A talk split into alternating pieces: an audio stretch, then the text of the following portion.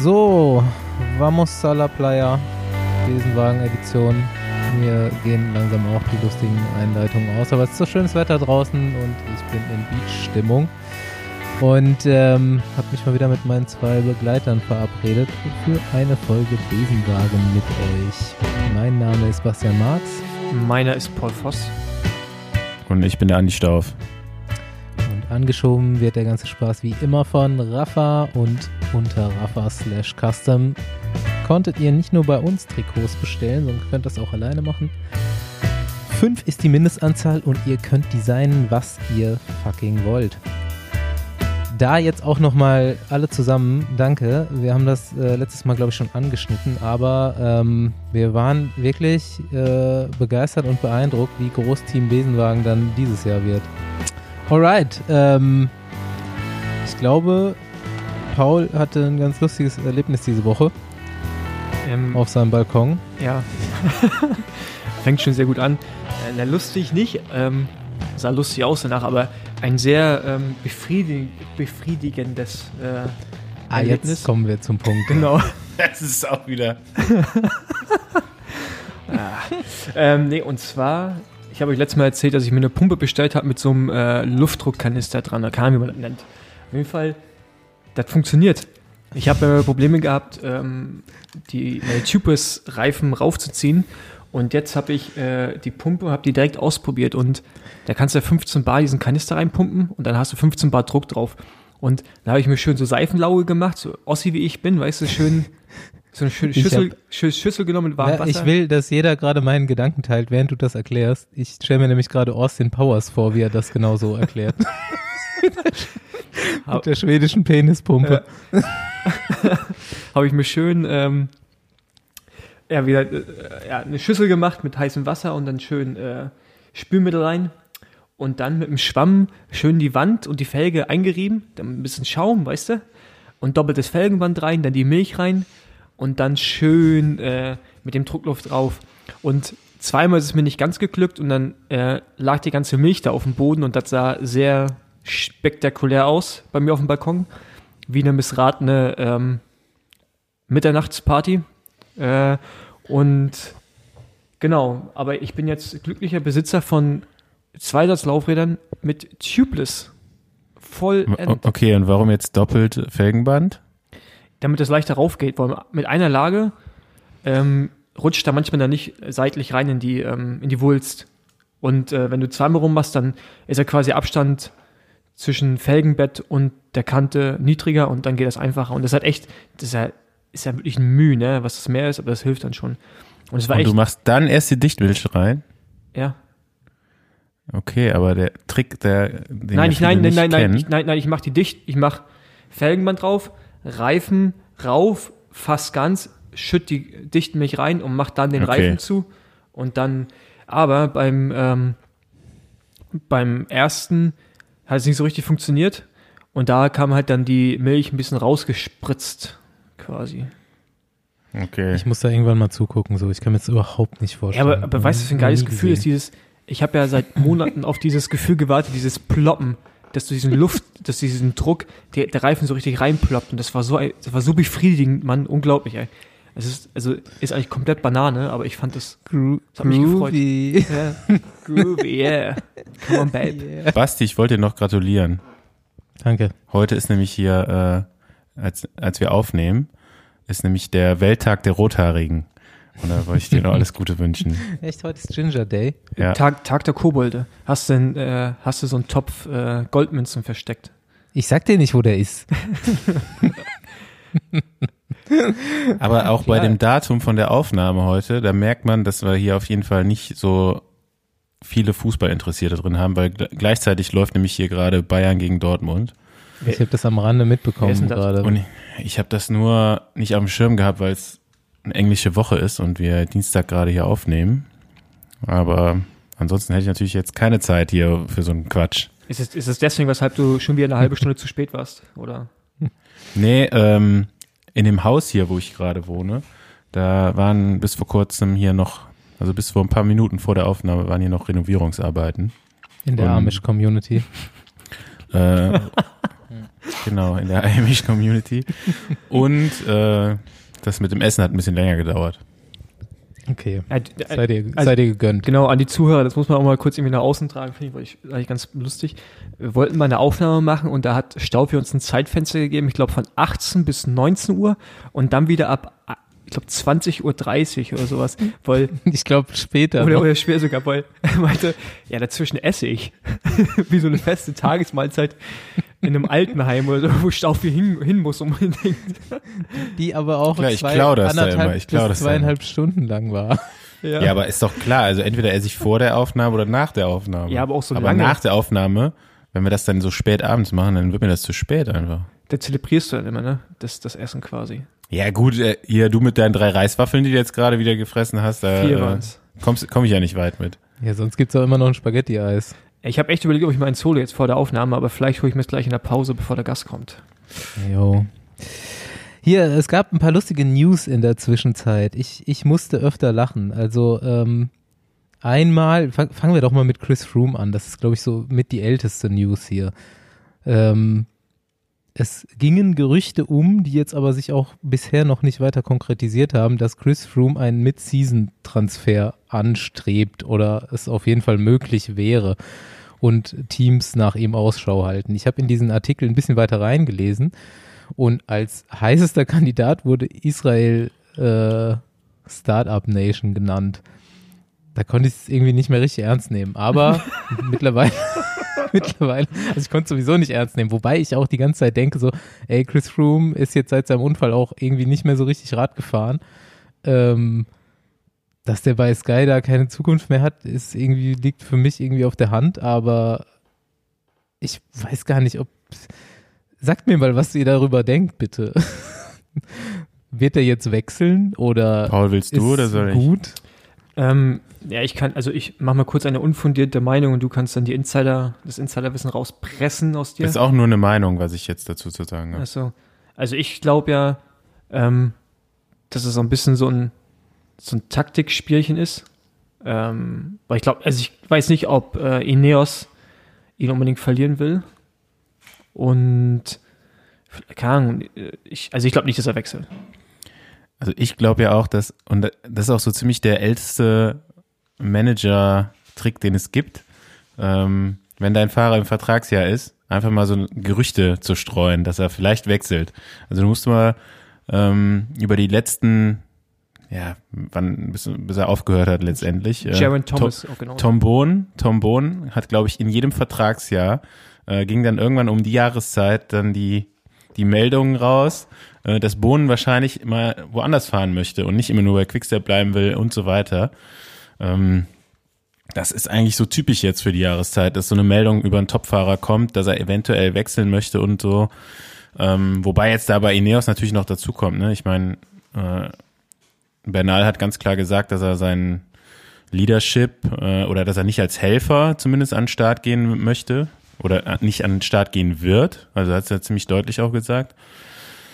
Und ähm, ja, dann kam die Meldung mit Froome natürlich ganz passend, um da jetzt äh, ein paar Vermutungen anzustellen oder die Gerüchteküche zu brodeln zu lassen. Aber ähm, ich kann mir das jetzt nicht so wirklich vorstellen, dass er unter in, in der Saison jetzt noch wechselt. Ähm, aber ist auch nicht unmöglich. Also meiner Meinung nach ist es jetzt gerade nur so ein bisschen eine Taktik eben vom von seinem Manager wahrscheinlich, äh, um das Ganze ein bisschen zu beschleunigen.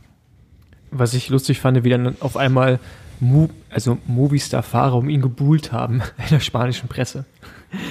Echt? Ja, ja, also ähm, da gab es auch das Gerücht, dass, dass Movistar interessiert ist und ähm, wie dann direkt Fahrer ähm, ja in der Presse auch was gesagt haben oder genauso ähm, äh, Landa, wie, wie, wie dem auf einmal wieder der Köttel in der Hose verrutscht ist, weil er irgendwie, keine Ahnung, äh, gehört hat, dass äh, Rod Ellingworth so laut nachgedacht hat darüber und dann direkt so, nee, nee, wir hier wird sich auf mich konzentriert. Also es ist so direkt eine Abwehrhaltung gegangen. Ja. Ja, ich habe mir schon halt dann direkt gedacht, so in dem ersten Absatz von dem Artikel, direkt, geil, jetzt Froome bei den Trainingstieren endlich dabei. Zieht auch noch, zieht auch noch Hürth und dann genau, so die, Aber die der hat ja auch Spinne so oder ein, so. so ein Tier als äh, Nashorn, oder? Ja, irgendwie sowas, ne? Stimmt. genau. Ja. Passt zwar nicht so richtig zu ihm, aber. Aber ich Okay. finde auch die, die Presse, die ist so richtig im Corona-Loch angekommen, oder? Also Ja, was da jetzt gerade wieder für. Meldungen kommen, also die sind jetzt gerade auch in einem, äh, wieder irgendwo bei zwischen 2000 und 2010, da kommen jetzt irgendwie alle möglichen Retro-News, die dann nochmal neu geschrieben werden. Ähm, ganz viel über Lance Armstrong auch, ne? Auch Ja, natürlich wegen, wieder. weil zeitgleich irgendwie sein, sein Interview da jetzt, oder das, ich weiß gar nicht, wie vielte Das kommt Interview irgendwie jetzt diese oder nächste Woche kommt das raus und es ist irgendwie, glaube ich, zwei, eine Folge, zwei Folgen, so eine lief Serie schon, ne, wirklich, ne? Also es, ähm, Wo kann man das überhaupt sehen? heute, ich, ähm, Mm, Da gibt's auch einen Artikel drüber, nur wie man es sehen kann. ja. Also es geht wahrscheinlich nur über VPN. So ein Ich habe heute einen Podcast ähm, von Clean Sports Movement oder so gehört mit Floyd Landis. War eigentlich auch ganz interessant. Natürlich auch deswegen, weil das jetzt rauskommt, graben sie dann auch alle äh, ehemaligen Weg Weggefährten nochmal aus. Aber es ist jetzt auch nichts Erhellendes dabei gewesen. Ja, zum Glück haben wir die brandheißen News und ähm, es muss nämlich jetzt bald oder ab jetzt eigentlich keiner mehr Swift fahren. Seit äh, dieser oder letzter Woche, keine Ahnung, äh, kann man mit dem Rollentrainer, mit dem Smart Trainer und seinen Leistungsdaten GTA 5 spielen. Beziehungsweise da drin rumfahren mit dem Rennrad und trainieren. Ja, Und es wird nicht mehr lang dauern, dann kann man sich auch eine äh, Uzi oder eine Kalaschnikow ausleihen, denke ich bestimmt. aber es geht, glaube ich, momentan nur noch Dazu. nur mit einem Garmin, äh, glaube ich, einem Garmin-Computer. Aber ein Freund von mir hat das auch schon gemacht und das muss wohl ziemlich geil sein. Ja, also das wird nicht mehr lang dauern. Ne? Ich meine, so Leute, die programmieren können, wie äh, unser Freund Fabian, äh, gibt's wie Sand am Meer, gerade in der Radsportszene, glaube ich. Ähm, das Spiel wird bald ausgebaut werden. Also Swift warm anziehen. Jetzt äh, weht der Wind von vorne. Ich habe früher immer echt viel GTA gespielt und äh, vielleicht äh, gehe ich nur sogar mal auf die Rolle. Ja, aber ich meine, für, de, für das Spiel GTA an sich bringt dir das ja jetzt nicht viel. Also du könntest halt nur mal mit einer vernünftigen Grafik äh, und einem Fahrrad virtuell durch die Gegend fahren, aber Ja, ich so weiß. fürs Gameplay ist ja jetzt nicht so geil. Nee, also ich, mein Kumpel meinte, du musst schon, um das Rad, also am Anfang musst du schon irgendwie jemanden auch umhauen, um irgendwie ein Rad zu bekommen. Also es ist jetzt nicht so, dass du einfach da drin rumfährst, glaube ich. Du kannst schon Teil des Spiels sein. Es wäre geil, wenn, wenn es halt irgendwann so geil wird, dass du wirklich währenddessen die gleiche Scheiße machen kannst wie mit dem Auto. Ich stell dir Also, mal vor. Du bist halt einfach mit dem Fahrrad unterwegs. Ja, das ist so voll geil, Zwischendrin hast du auch so Sachen zu tun. Und so, ey, ich kann mir das schon vorstellen. dass, Dazu äh, müsste man ja erstmal das Lenken jetzt hier in den, ins E-Cycling einführen. Äh, aber das dauert, glaube ich, noch ein bisschen, so wie das im Moment aussieht. Vielleicht kann man Joystick. ja so ein, so ein Joystick oder irgendwas vorne, genau, montieren. Ähm, genau, wir bleiben mal in äh, Los Angeles. Ist, äh, ist das nicht in Los Angeles, GTA 5? Jo. ja, es ja, Paul- ist, glaube ich, keine, also ist LA nachempfunden, aber es spielt jetzt nicht in LA. Okay, Also, dann bleiben wir trotzdem in Los Angeles. Phil Gaiman, von dem ich äh, früher ein großer Fan war, mittlerweile ist alles ein bisschen ausgelutscht, ähm, aber er bleibt einfach ein absoluter Loser. Und das ist wirklich unfassbar, dieser Typ. So, äh, letztes Jahr sich, der ist ja echt gut, ne? Setzt sich auf ein Bahnrad, fährt äh, US-Qualifikation für Olympia über vier Kilometer Einerverfolgung. Einfach so. Dann wollte er das äh, probieren, wirklich zu machen, offiziell. Legt sich im ersten Rennen so auf die Fresse, dass er zwei Monate im Krankenhaus liegt. Okay, alles klar. Fail Nummer eins. Letzter Fail von letzter Woche.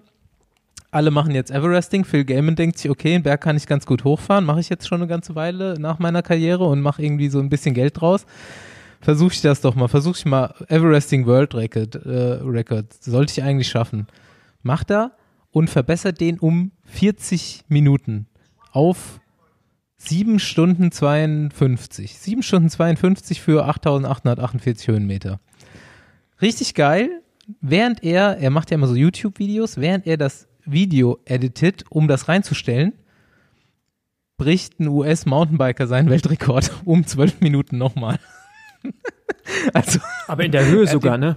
Der ist ja sogar Ja. in der Höhe gefahren noch dazu. Alter, ich habe es auch gelesen, da ist irgendwie so ein 1,6 Kilometer Berg, irgendwie, was auch immer, wie oft hochgefahren. Ja, Moment immer mit mal 280 Watt im Schnitt. Aber dann ist der Mountainbiker wahrscheinlich auch schneller unten. Ja, also es Also- war halt wahrscheinlich steiler auch. Ich habe ich es schon gelesen irgendwie, aber Ja gut, aber dadurch, ist ja es, auch egal. dadurch, dass es steiler ist, ist es aber auch erstmal schwerer, wieder hochzukommen. Also es ist ja, Es wäre interessant eigentlich nur zum Vergleich, wenn man nur die Zeiten messen würde, die er berg, wirklich bergauf Die er hoch braucht. fährt. Ne? Weil immer diese Ja, Abfahrten aber zwischendurch. Everesting so. ist halt Everesting. Die Regeln sind relativ klar bestimmt. Und Ja. da gehört hoch und runterfahren dazu. Oder halt nur hoch, wenn du einen lang genugen Berg hast, ne? Aber Mount Everest zum Beispiel hochfahren. genau, richtig. Wieso fährt nicht einfach einer auf den Mount Everest? Also Ja, da so warum blöd sagen wirklich. 10.000 Meter und machen halt einen Everest? Das gibt's ja auch. Du musst mal auf Everesting Community und so weiter. Da, es gibt noch Sonderauszeichnungen. Kannst ja auch mehr machen. Mhm.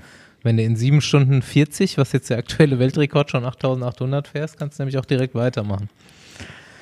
Naja, auf jeden Fall ähm, war das mal wieder so eine richtig gute Phil Gaiman-Aktion. Ich habe gelacht. Ah, guter Typ eigentlich, ne? So, Paul, du kannst das ja wahrscheinlich ein bisschen einordnen. Vier Kilometer einer Verfolgung in 4,25, glaube ich. Ja, ist, ist schon, ist schon ordentlich. Also das fahren bei uns in Deutschland halt Bahnfahrer, ja. Genau. Ja, eben. gut. Aber der Typ ist ja ein Bergfahrer Mhm. eigentlich, also so ein Lauch, Ultralauch Ja. und und dann Everesting-Weltrekord als ein Mensch so, als er, ne, als Fähigkeit von einem Menschen ist schon irgendwie auch halbwegs beeindruckend. Aber äh, mittlerweile frage ich mich, ob es ähm, so wie damals im Schwimmunterricht so Abzeichen gibt für die Jungs.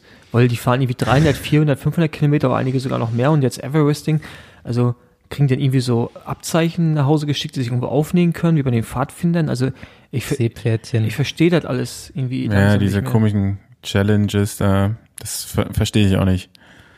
Wir hatten da gestern äh, ein teaminternes Meeting bei Lotto Kernhaus und ähm, dann kam auch die Idee, dass man sich als Team untereinander so Challenges stellt, einfach, um ein bisschen die Motivation, also irgendwas, um irgendwas jetzt noch zu machen, ne? Und dann kam auch die Vorsch äh, der Gegenvorschlag zum Everesting, eben nicht 8800 Höhenmeter zu fahren, sondern 880 Gramm schweres Steak zu essen. Die kam von Moni oder von wem kam die? wenn, kann wenn dann die schon 8800 Gramm. Die kam von einem Fahrer, aber ähm, Spengler?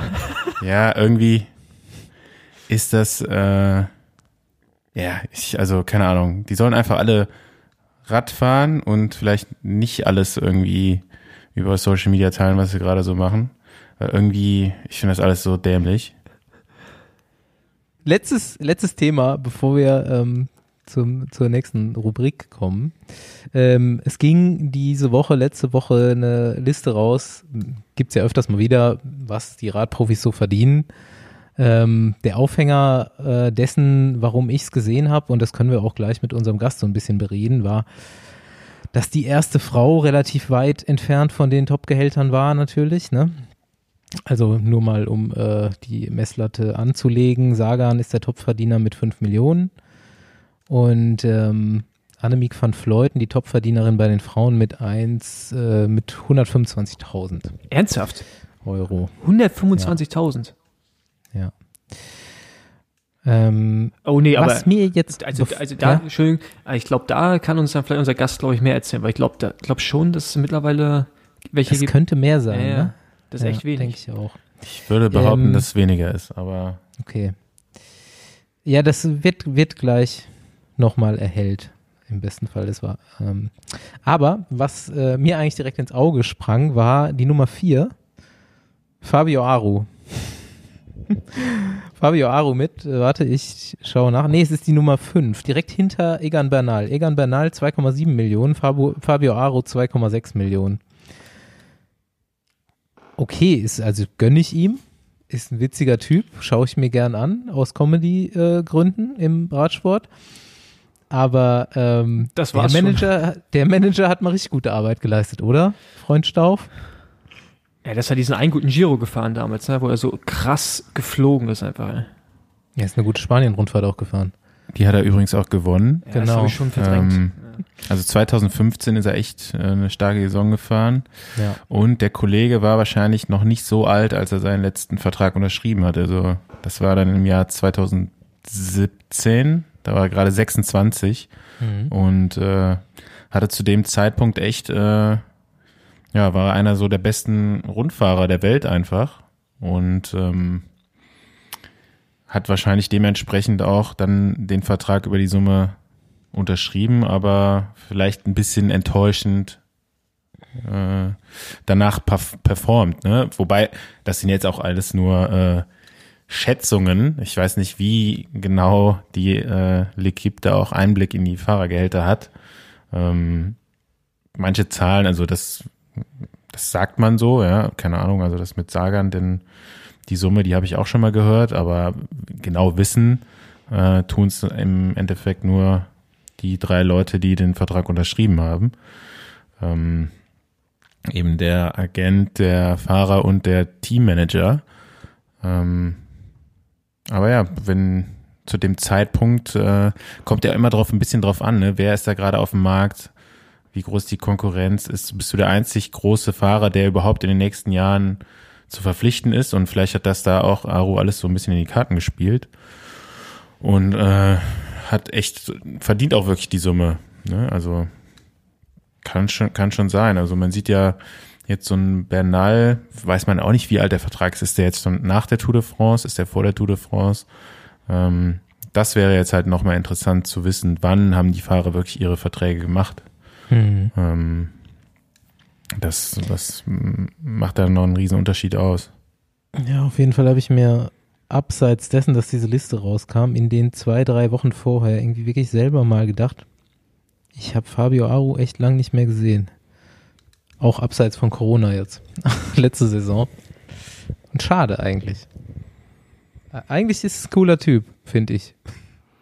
Ja, ist auf jeden Fall. Und ist ähm, echt, ein- ist echt ein paar Mal auch richtig gut, beziehungsweise auch richtig spektakulär Rad gefahren. Er ist halt einer der Rennfahrer, ähm, wo du dir einfach wünschen würdest, dass die irgendwie mal ein Bike-Fitting bekommen plus Stabi-Training machen würden. Aber ähm, klar, also wenn der, wenn der gut war, hat er schon immer eine Show abgeliefert. Ähm, aber ja, da kam in den letzten zwei Jahren, würde ich sogar sagen, nichts mehr, ne?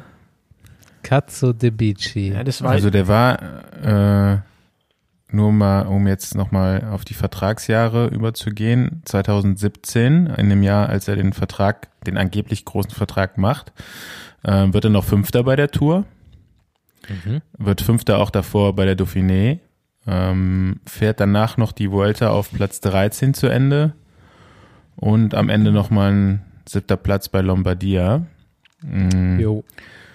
Ja, mit der Vorgeschichte und den Ergebnissen und mit der Aussicht, dass er zu dem Zeitpunkt eben noch so jung war äh, und wahrscheinlich bei dem Team UAE damals als der beste für sie erhältliche Rundfahrer galt, äh, kann der Preis sogar schon fast hinkommen. Also ich habe jetzt auch nochmal die letzten Jahre schnell einge reingeguckt. Der war letztes Jahr zum Beispiel 14. noch bei der Tour. Also jetzt auch gar nicht so völlig von der Bildfläche verschwunden, würde ich mal sagen. Ja, gut, aber man darf jetzt, also, ich meine, 14. bei der Tour, Kaliber wie er, ist es halt, ich meine, für, für das Gehalt, 14. bei der Tour ist es halt nicht gut, ne? Das kann man, Ja. sich, das kann, man kann sich schönreden, aber äh, wenn man mal ehrlich ist, ist es das halt einfach nicht, wofür man ihn bezahlt und, äh, aber gut, soll nicht meine Sorge sein oder unsere. Ich hoffe nur, dass er, ähm, uns weiter so lustige Video liefert, liefert, wie er über, oder wie das, wo er über sein Fahrrad schimpft und fast weint. Sehr lustig war das, ja. Alright. Ähm, wir kommen zur, zumindest unter uns und bei Paul sehr beliebten Kategorie Poesiealbum. Ich habe ähm, bei einer meiner Fahrten, ich bin jetzt auf jeden Fall Podcast-Hörer geworden langsam. Hast, du- hast, hast du so unseren zur- Podcast schon mal gehört? Wie ist der Ja. so? Ja, der, mir macht's Spaß. Ich muss, äh, ich lache oft. Hm. Auf jeden Fall haben sich die zwei Protagonisten dieses Podcasts ähm, über ihre Kindheit unterhalten. Und ähm, da musste ich natürlich äh, notgedrungen auch an meine denken. Und es ging darum, dass sie ähm, Kassetten aufgenommen haben früher. Ihr habt ja bestimmt auch, ihr seid auch so alt, dass man früher noch so Kassetten hatte und die gehört hat. Und so Kassettenabspielgeräte hatten dann ganz oft auch die Funktion, dass man diese Kassetten auch bespielen konnte. Und ähm, meine Frage an euch beide ist, habt ihr früher Kassetten aufgenommen? So, so Radiosendungen gemacht oder sowas? Ja, Ja. klar. Also gehörte mit dazu. Definitiv, ja. Ich habe ich hab nie, ich habe glaube ich nie eine, eine Liebeskassette gemacht für irgendeine Mädel. Ähm, aber ich habe auf jeden Fall auch Radiosendungen aufgenommen, ja. Ich meine, das musst du überlegen, du saßt ja damals da und hast auf, hast auf eine bestimmte Sendung gewartet, um sie dann zu hören. Ähm, und heutzutage gehst halt irgendwo ins Internet und holst dir das Zeug halt, ne? Ähm, ewig lange abspielbar. Ja. Eigentlich geile Zeit, ey. Aber hast du auch was draufgesprochen? Nee, das habe ich nicht gemacht, nee. Ja, wie ging das denn? Das habe ich nämlich gemacht. Nee, also ich konnte, du konntest wirklich dann so auf Record drücken und der hat dann auch aufgenommen, was du gesprochen hast. Denn ich habe wirklich so, als wäre ich so ein Radiomoderator und habe dann Lieder angespielt und so. Ich musste so lachen, weil wir jetzt quasi auch Radiomoderatoren sind, so in, in sehr ausgedehnter Form. Aber Hast du quasi, da habe ich mich gefragt, ob ihr äh, sowas auch gemacht habt. hast du quasi früh deine Berufung gefunden? Total. Andi, hast du irgendwas in Erinnerung? Also aufgenommen selber habe ich da schon gar nichts mehr, glaube ich. Das war so ein bisschen zu spät, glaube ich, bei mir. Ich glaube, Also, du bist, du bist ja jung, du bist gehabt? jünger Das- als ich. Ja, aber ganz ehrlich, also ich kann mich nicht daran erinnern, dass es eine Sendung im Radio gab, auf die ich gewartet hätte oder so. Vielleicht war das bei dir damals noch anders da drüben. Ähm, ich hatte da, keine Ahnung, ich hatte relativ, also ich glaube, die ersten Musiksachen, das waren tatsächlich schon CDs, die ich hatte. Und dann gab es eine Zeit lang, als ich schon einen Discman hatte, ähm, da habe ich so viel so Underground Hip-Hop gehört. Den gab es damals eben nicht auf CD, sondern nur auf Kassette. Und die hat man aber nicht selber aufgenommen, sondern die hat man sich halt im Laden gekauft. Also so Ja. Tapes halt, ne? So Mixtapes. Bei uns war auf dem Schulhof voll ein Tape-Geschachere. Also es gab, was du gesagt, dieses äh, Hip-Hop-Rap, so die amerikanischen Sachen, die gerade bei uns gab es sie nicht regulär wirklich zu kaufen. Ähm, die hast du halt nur auf dem Schulhof bekommen, weil Leute das irgendwie mitgeschnitten haben.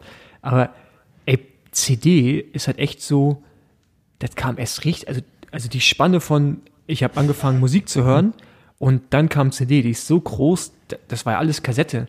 Also entweder war im Osten alles fünf Jahre versetzt oder du warst extrem revolutionär mit deinem Freundeskreis. Ich, hab, ich hatte damals äh, mein Kindergartenkumpel René, der äh, sein, seine Mutter, die hat damals bei EMI gearbeitet. Dem René, dem René seine Mutter. Ja, so sagt man das halt in Köln. Äh, ja, Renés Mutter hat dann äh, immer CDs schon rangeschafft, so. Da waren wir echt Geil. noch im Grundschulalter, maximal. Ähm, die hat halt bei so einem, ja, bei einer Plattenfirma gearbeitet und äh, dementsprechend schon immer früh ähm, hatten wir sowas irgendwie. Und äh, ich glaube, ich habe halt auch wahrscheinlich lange einfach keine Musik gehört oder selber gehört. Und das dann aber auf jeden Fall äh, erst mit CD. Ja. Dann kam Gymnasium, dann kam die große Zeit von Napster und irgendjemand hatte zuerst einen Brenner und hat alles runtergeladen und für Ja, das war dann auch Das ich schon, geil. auf Ey, jeden ich- Fall. ich- Weil ich ich hab- hatte schon.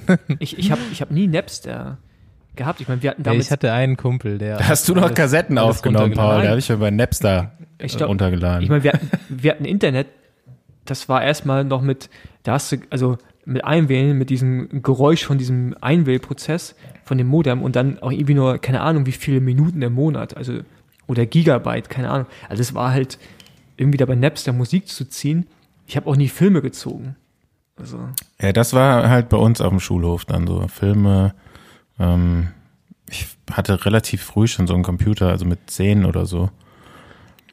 Und dann auch mit zehnhalb Napster entdeckt, auf jeden Fall. also Also, ich, ich glaube, dann warst du mit, mit zehn quasi revo- revolutionärer unterwegs als jetzt momentan. ja, auf jeden Fall. Ja, früher konnte ich alles mit dem Computer machen. Also da könnte ich dir jetzt auch da zu Hause alles in den Strom abschalten, aber heutzutage weiß ich nur noch, wie der angeht. Ja, und selbst, selbst das wird schwierig. Ja, gut. Ja, Ah, wollt ihr noch was wissen? nö. Ähm, ich habe mir auch gar keine Gedanken weiter gemacht, um ehrlich zu sein. Sehr gut. So Wenn es jetzt, ich hätte so eine Frage an euch.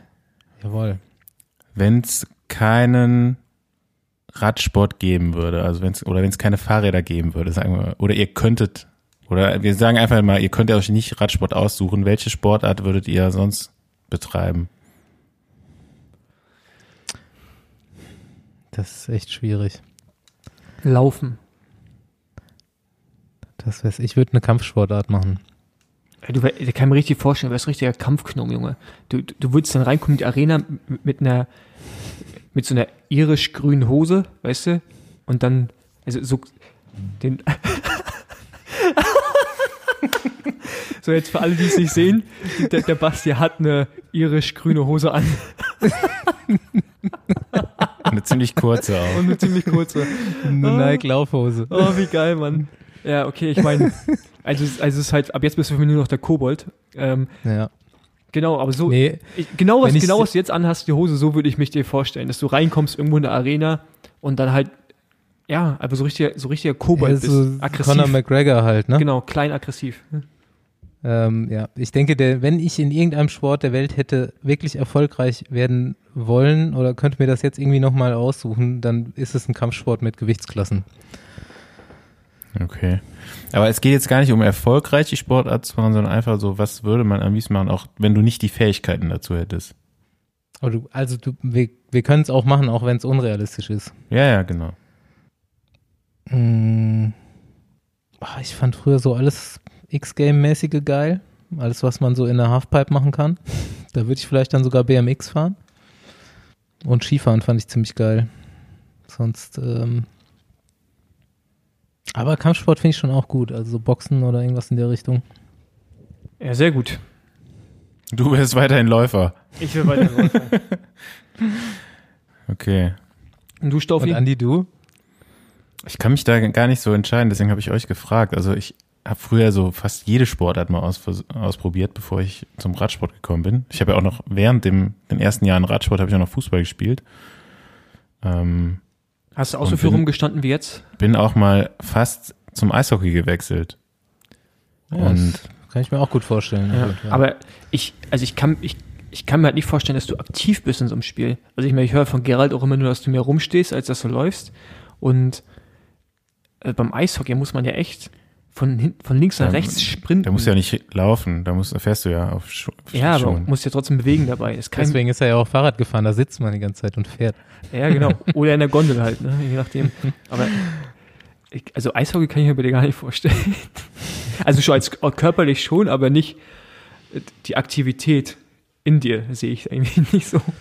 Bodybuilding. Das war, glaube ich, so die äh, Sport, also nicht Eishockey, sondern Rollhockey habe ich, glaube ich, mal so, das war wahrscheinlich die Sportart, die ich am exzessivsten betrieben habe. Also noch mehr als Inlineskates? Radsport, das heißt schon was. Ja, genau. Und da hatte ich dann auch mal, ich wurde dann halt wirklich gescou- gescoutet für ein Eishockey-Bundesliga-Team, aber äh, ja, irgendwie hat es mich dann nicht so gereizt. Das war eher so, da war ich schon zu sehr im Radsport drin. Aber so vom, vom Ding her, das habe ich irgendwie gemacht, aber das wäre jetzt auch nicht so das, was ich mir aussuchen würde. Also ich würde vielleicht so, so es würde mich auch, also ich fände es schon cool, wenn ich so richtig gut Ski oder Snowboard fahren könnte. Weil das sieht schon am spektakulärsten aus, auf jeden Fall. Ja, Snowboard finde ich irgendwie, ist irgendwie, war nie mein Ding, würde Nee. ich mir jetzt auch nicht aussuchen. Ich finde Skifahren geiler. Ich glaube, dass wir Stoff nur für die Chicks machen.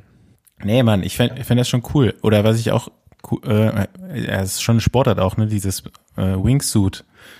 Ey, daran so, habe ich ne? gerade auch gedacht, aber das finde ich so unfassbar verrückt. Da denke ich mir so, ey, da Du hast dann wie, da hast du quasi so einen hirnverbrannt Gummianzug an sein. mit so Flügeln zwischen Ah, okay. Armen und Beinen. Das und ist ja dann- komplett bekloppt, ey. Ey, Da hast du echt einen Radablauf. wenn das Wo die zwischen so Bergspitzen ja. durchfliegen und Alter, da denke ich mir, hab ich, aber ich ich glaube, fast nicht angucken. aber das Gewicht auch, auch ein Nachteil, oder? Hey, da hast du auch größere Flügel, glaub, Mann. Also es gibt auch auch große so. Vögel. Voll. Die fliegen aber nicht schnell. Obwohl, da kommen jetzt wahrscheinlich auch wieder Rainbow Facts. Jetzt habe ich gerade gesagt, große Vögel fliegen nicht schnell. So Rainbow. Bin beim nächsten Mal Facts. Der größte, Facts. der größte Also Vogel, der, wie schnell der er schnellste, das schnellste Tier ist der äh, Wanderfalke, glaube ich. Oder Turmfalke. Und der ist nicht groß. Im Sturzflug. Egal. Rainbow Facts gibt's wann anders. Wir switchen zu unserem Gast heute. Jawohl, ja. Ähm, Heute nämlich mal wieder nicht in den Süden nach Deutschland, nicht nach Freiburg, sondern endlich mal wieder in den wunderschönen Osten. Wir sind nach Leipzig unterwegs gewesen und begrüßen heute Ronny Lauke im Besenwagen. Und äh, der ist seines Zeichens Teamchef, Teammanager von Canyon SRAM.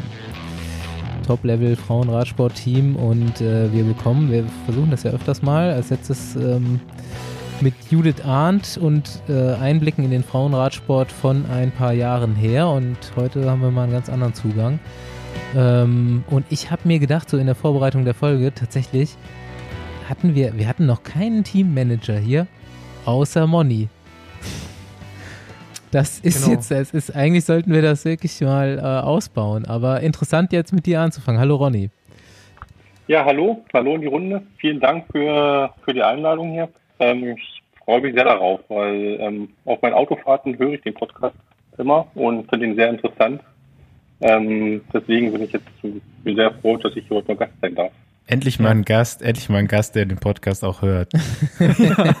Wir haben uns auch alle schon persönlich kennengelernt, zumindest irgendwie ein, zwei Minuten lang vorm, äh, vorm Swift Clubhouse in Yorkshire letztes Jahr bei der Weltmeisterschaft im, im Regen. Und Richtig. da hat man schon mal so kurz darüber geredet, dass man das doch eigentlich mal machen sollte hier. Und heute ist es soweit. Cool. Ja, tatsächlich äh, warst du einer der ersten Gäste, den wir notiert haben, als wir damals überhaupt die Idee für den Podcast hatten. Das hat jetzt aber leider ein bisschen gedauert. also oh, knappe, zwei, knappe zwei Jahre. Nicht nur Dezember weiter. oder Oktober, nee, das ist schon ganz, ganz lange, äh, steht die Folge aus, aber nichtsdestotrotz freuen wir uns natürlich, dass es jetzt endlich geklappt hat. Jo, du ähm, ja, erstmal so ein bisschen, wie, wie kommst du dahin, wo du bist, ne? Das ähm, wird, interessiert mich, wird die meisten Leute interessieren. Du kommst selbst auch aus dem Radsport. Du bist auch mal in die Pedale getreten. Ja, ich war selber, ich war selber mal Radfahrer, Radrennfahrer. Ähm, habe es nie in die erste Liga geschafft, war irgendwie immer einer, der, der dazu da war, das, das Feld zu bilden. Und ähm, habe dann 2005 damit aufgehört und mich einem ähm, ja eigentlich ein Wirtschaftsstudium, ein Wirtschaftsstudium angefangen und wollte eigentlich mit dem Radrennfahren dann nichts mehr zu tun haben. Ähm, aber wie so ist im Leben, ähm, man kennt Leute und ähm, die ändern sich dann irgendwann und dann wurde ich halt angefragt, eine, eine Radsportmannschaft zu betreuen von einem Freund, der mich über viele Jahre gefördert hat. Ähm, Lothar Hafenmann heißt er. Ähm, den, der sollte ich ein südafrikanisches Team bei der Thüringen-Rundfahrt betreuen. Und so kam das alles ins Laufen, weil seinerzeit war der Teameigner und Teamchef vor Ort und den hatte ich erst gar nicht beachtet, weil ich mich um die Rennfahrer gekümmert habe. Und dann hat er nach fünf Tagen, ich dachte mal, wäre irgendein Staff-Member, der irgendwie dabei ist, die waren eh relativ unorganisiert, ähm, hat er mich angesprochen und gesagt, ach, eigentlich gefällt mir das, was du hier tust. Ich möchte mich nicht mal besuchen kommen in äh, Südafrika, in Johannesburg und diese ganze Idee von dem Radrennteam verstehen. Ja, und so bin ich eigentlich im, im Radsport wieder gelandet, auf einer anderen, auf einer anderen Position. Die hat mir von Anfang an sehr viel Spaß gemacht. Und dann hat das alles immer so dann über, über die Jahre so Dynamik aufgenommen und die Mannschaften wurden irgendwie immer bekannter, immer größer und ähm, ja, mittlerweile habe ich jetzt, bin ich halt ähm, Gesellschafter von der Mannschaft. Irgendwie habe ich mir selber gar nicht zugetraut, muss ich ganz ehrlich sagen. Aber jetzt bin ich halt hier und jetzt versuche ich so gut wie möglich zu machen. Lass uns mal ganz kurz, bevor wir in die Tiefe gehen, einordnen, äh, welchem, welchem Team du da jetzt eigentlich vorstehst. Es geht um ähm, Canyon SRAM, es, es geht um die Women's World Tour, also höchste Liga Frauenradsport. Wie viele Teams hat die Women's World Tour? Äh, derzeit ist es acht Frauenmannschaften, acht. die dort du in hast, der World Tour aktiv sind. Du hast 16 Fahrerinnen unter Vertrag? Stimmt genau. das? Genau. Ja. Ähm, aus äh, diversen Nationen. Weißt du, ja. zu, weißt du auswendig, wie viele? Es sind auf jeden Fall mehrere Deutsche dabei. Also ich bin der Meinung, dass unser Team zehn Nationen umfasst. Mhm. Also mir fallen jetzt auf Anhieb mal vier Deutsche ein, auf jeden Fall schon. Ja. Das, das ist äh, Lisa Klein, das ist Tanja Erath, Christa Riffel und Hanna Ludwig. Ja. Jo. Und ähm, ja, es sind auch noch ein paar ähm, paar Stars, also internationale Stars des Frauenradsports dabei. Das sind die äh, Barnes-Schwestern aus England, Äh, Elena Cecchini aus Italien, ich glaube mehrfach italienische Meisterin schon, auch sehr große Rennen gewonnen. Tiffany Cromwell, Australien und ähm, ah, lass mich suchen. Ah ja, Kasia Niev Nieviadoma. Sehr Ähm, gut ausgesprochen. Ja, und, und dann noch eine ganz große des Frauenradsports, oder? Pauline, stimmt. den, den Namen musst du jetzt nochmal aussprechen, bevor ich ihn falsch sage. Wie heißt sie richtig? Pauline, Pauline Ferrand-Prévot, so sag ich, so spreche ich die zumindest aus. Sie Genau. hat sich bisher noch nicht beschwert. Genau, also ich meine, das ist ja echt ein, äh, ein Store-Ensemble. Ne? Also, ich, das, also es ist ja schon ziemlich, jetzt wenn man sich dem Radsport auskennt, ziemlich viele große Namen auf jeden Fall in dem Team vertreten.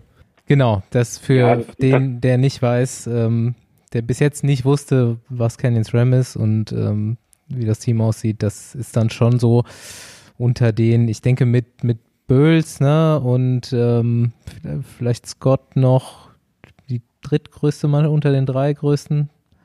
Ja, wie gesagt, wir gehören zu den, zu den acht, Ja. acht besten Teams der Welt. Zu den, und ähm, ich glaube, da, also sage ich mit, mit, mit, auch mit Stolz, daraus, da, davon heben wir uns halt ähm, ab. Ich glaube, wir ähm, bieten den Fahrerinnen sehr, sehr viel. Wir können, wir stechen aus der Masse heraus, besonders als alleinstehendes Frauenteam, äh, erzeugen wir eine Menge Aufmerksamkeit. Haben ein gutes, gutes PR-Team im Hintergrund dieses, dieses Gesamtpaket, das macht es halt sehr, sehr interessant in meinen Augen.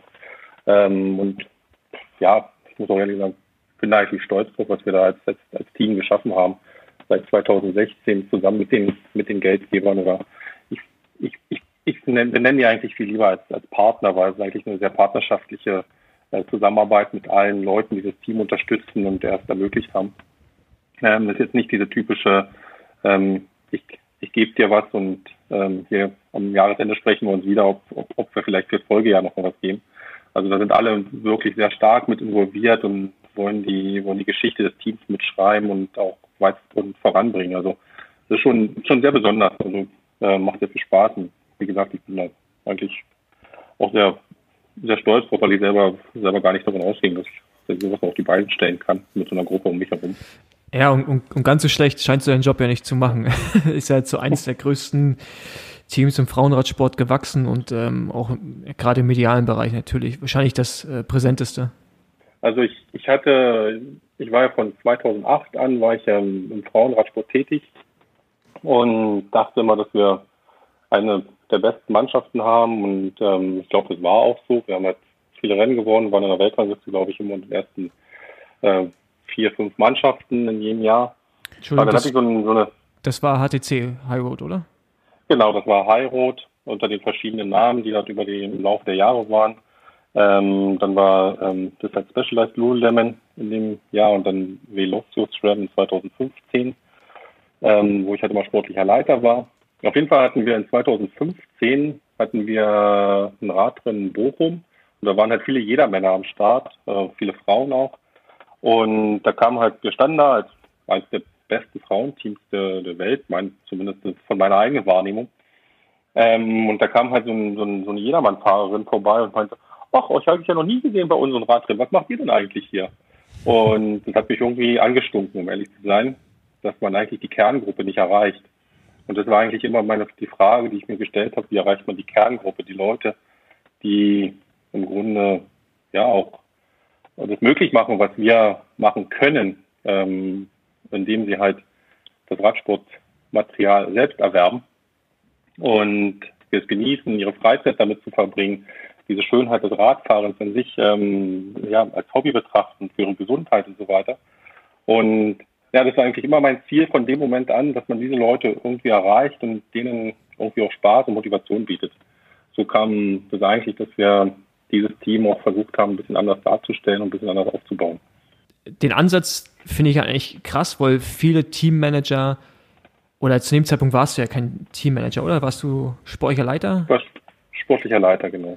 Ja. Hatte mit den, mit den Finanzen und Sponsoring-Aktivitäten und so weiter hatte ich gar nichts zu tun. Ja, also ich meine, ich, also ich bin ja auch sportlicher Leiter und in meiner Rolle, klar, ich mache mir auch Gedanken über die Außendarstellung des Teams, weil bei uns natürlich auch, so klein ist im Kontinentalbereich, dass du eh mehrere Funktionen einnimmst, aber ähm, finde ich schon schon eine andere Herangehensweise, das äh, so zu sehen als sportlicher Leiter und nicht nur rein den sportlichen Betrieb irgendwie ähm, ja, zu betrachten. Okay. Und ich würde jetzt noch mal ein bisschen früher noch mal ansetzen wollen als Paul. Ähm, wie genau bist du denn in die Rolle des sportlichen Leiters im Frauenradsport gekommen? Weil du bist ja ursprünglich eigentlich dann aus dem ja, selbst aktiver Fahrer, dann äh, hast du diesen Job in Südafrika übernommen und warst dann eigentlich ja auch sportlicher Leiter bei den Männern. Ähm, wie, wie kam dann der Wechsel genau. in den Frauenradsport? Was, oder?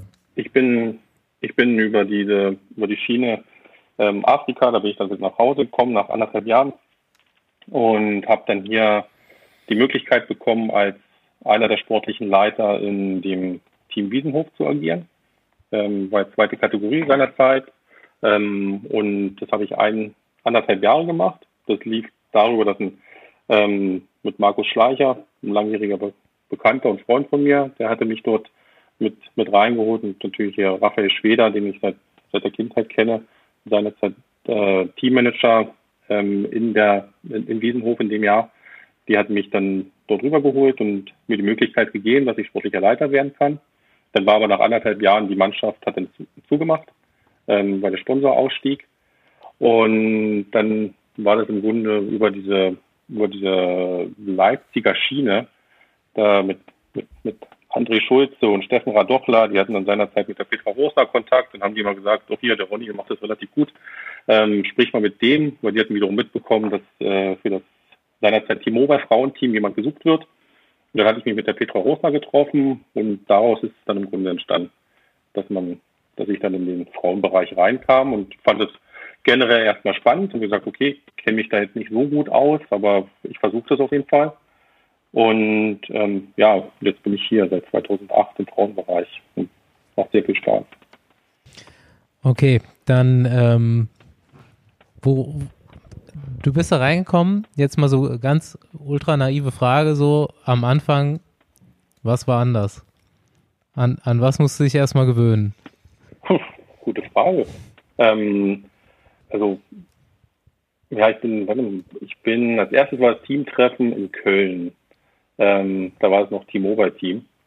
Ähm, und aber ich habe da im Grunde nie angefangen zu arbeiten, weil die sind da kurz danach ausgestiegen.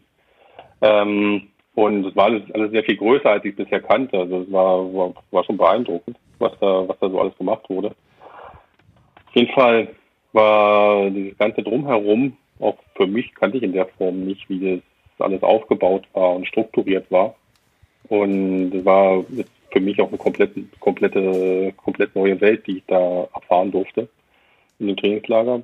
Auf jeden Fall ist dann kurz danach Timova ausgestiegen, dann wurde alles neu geplant.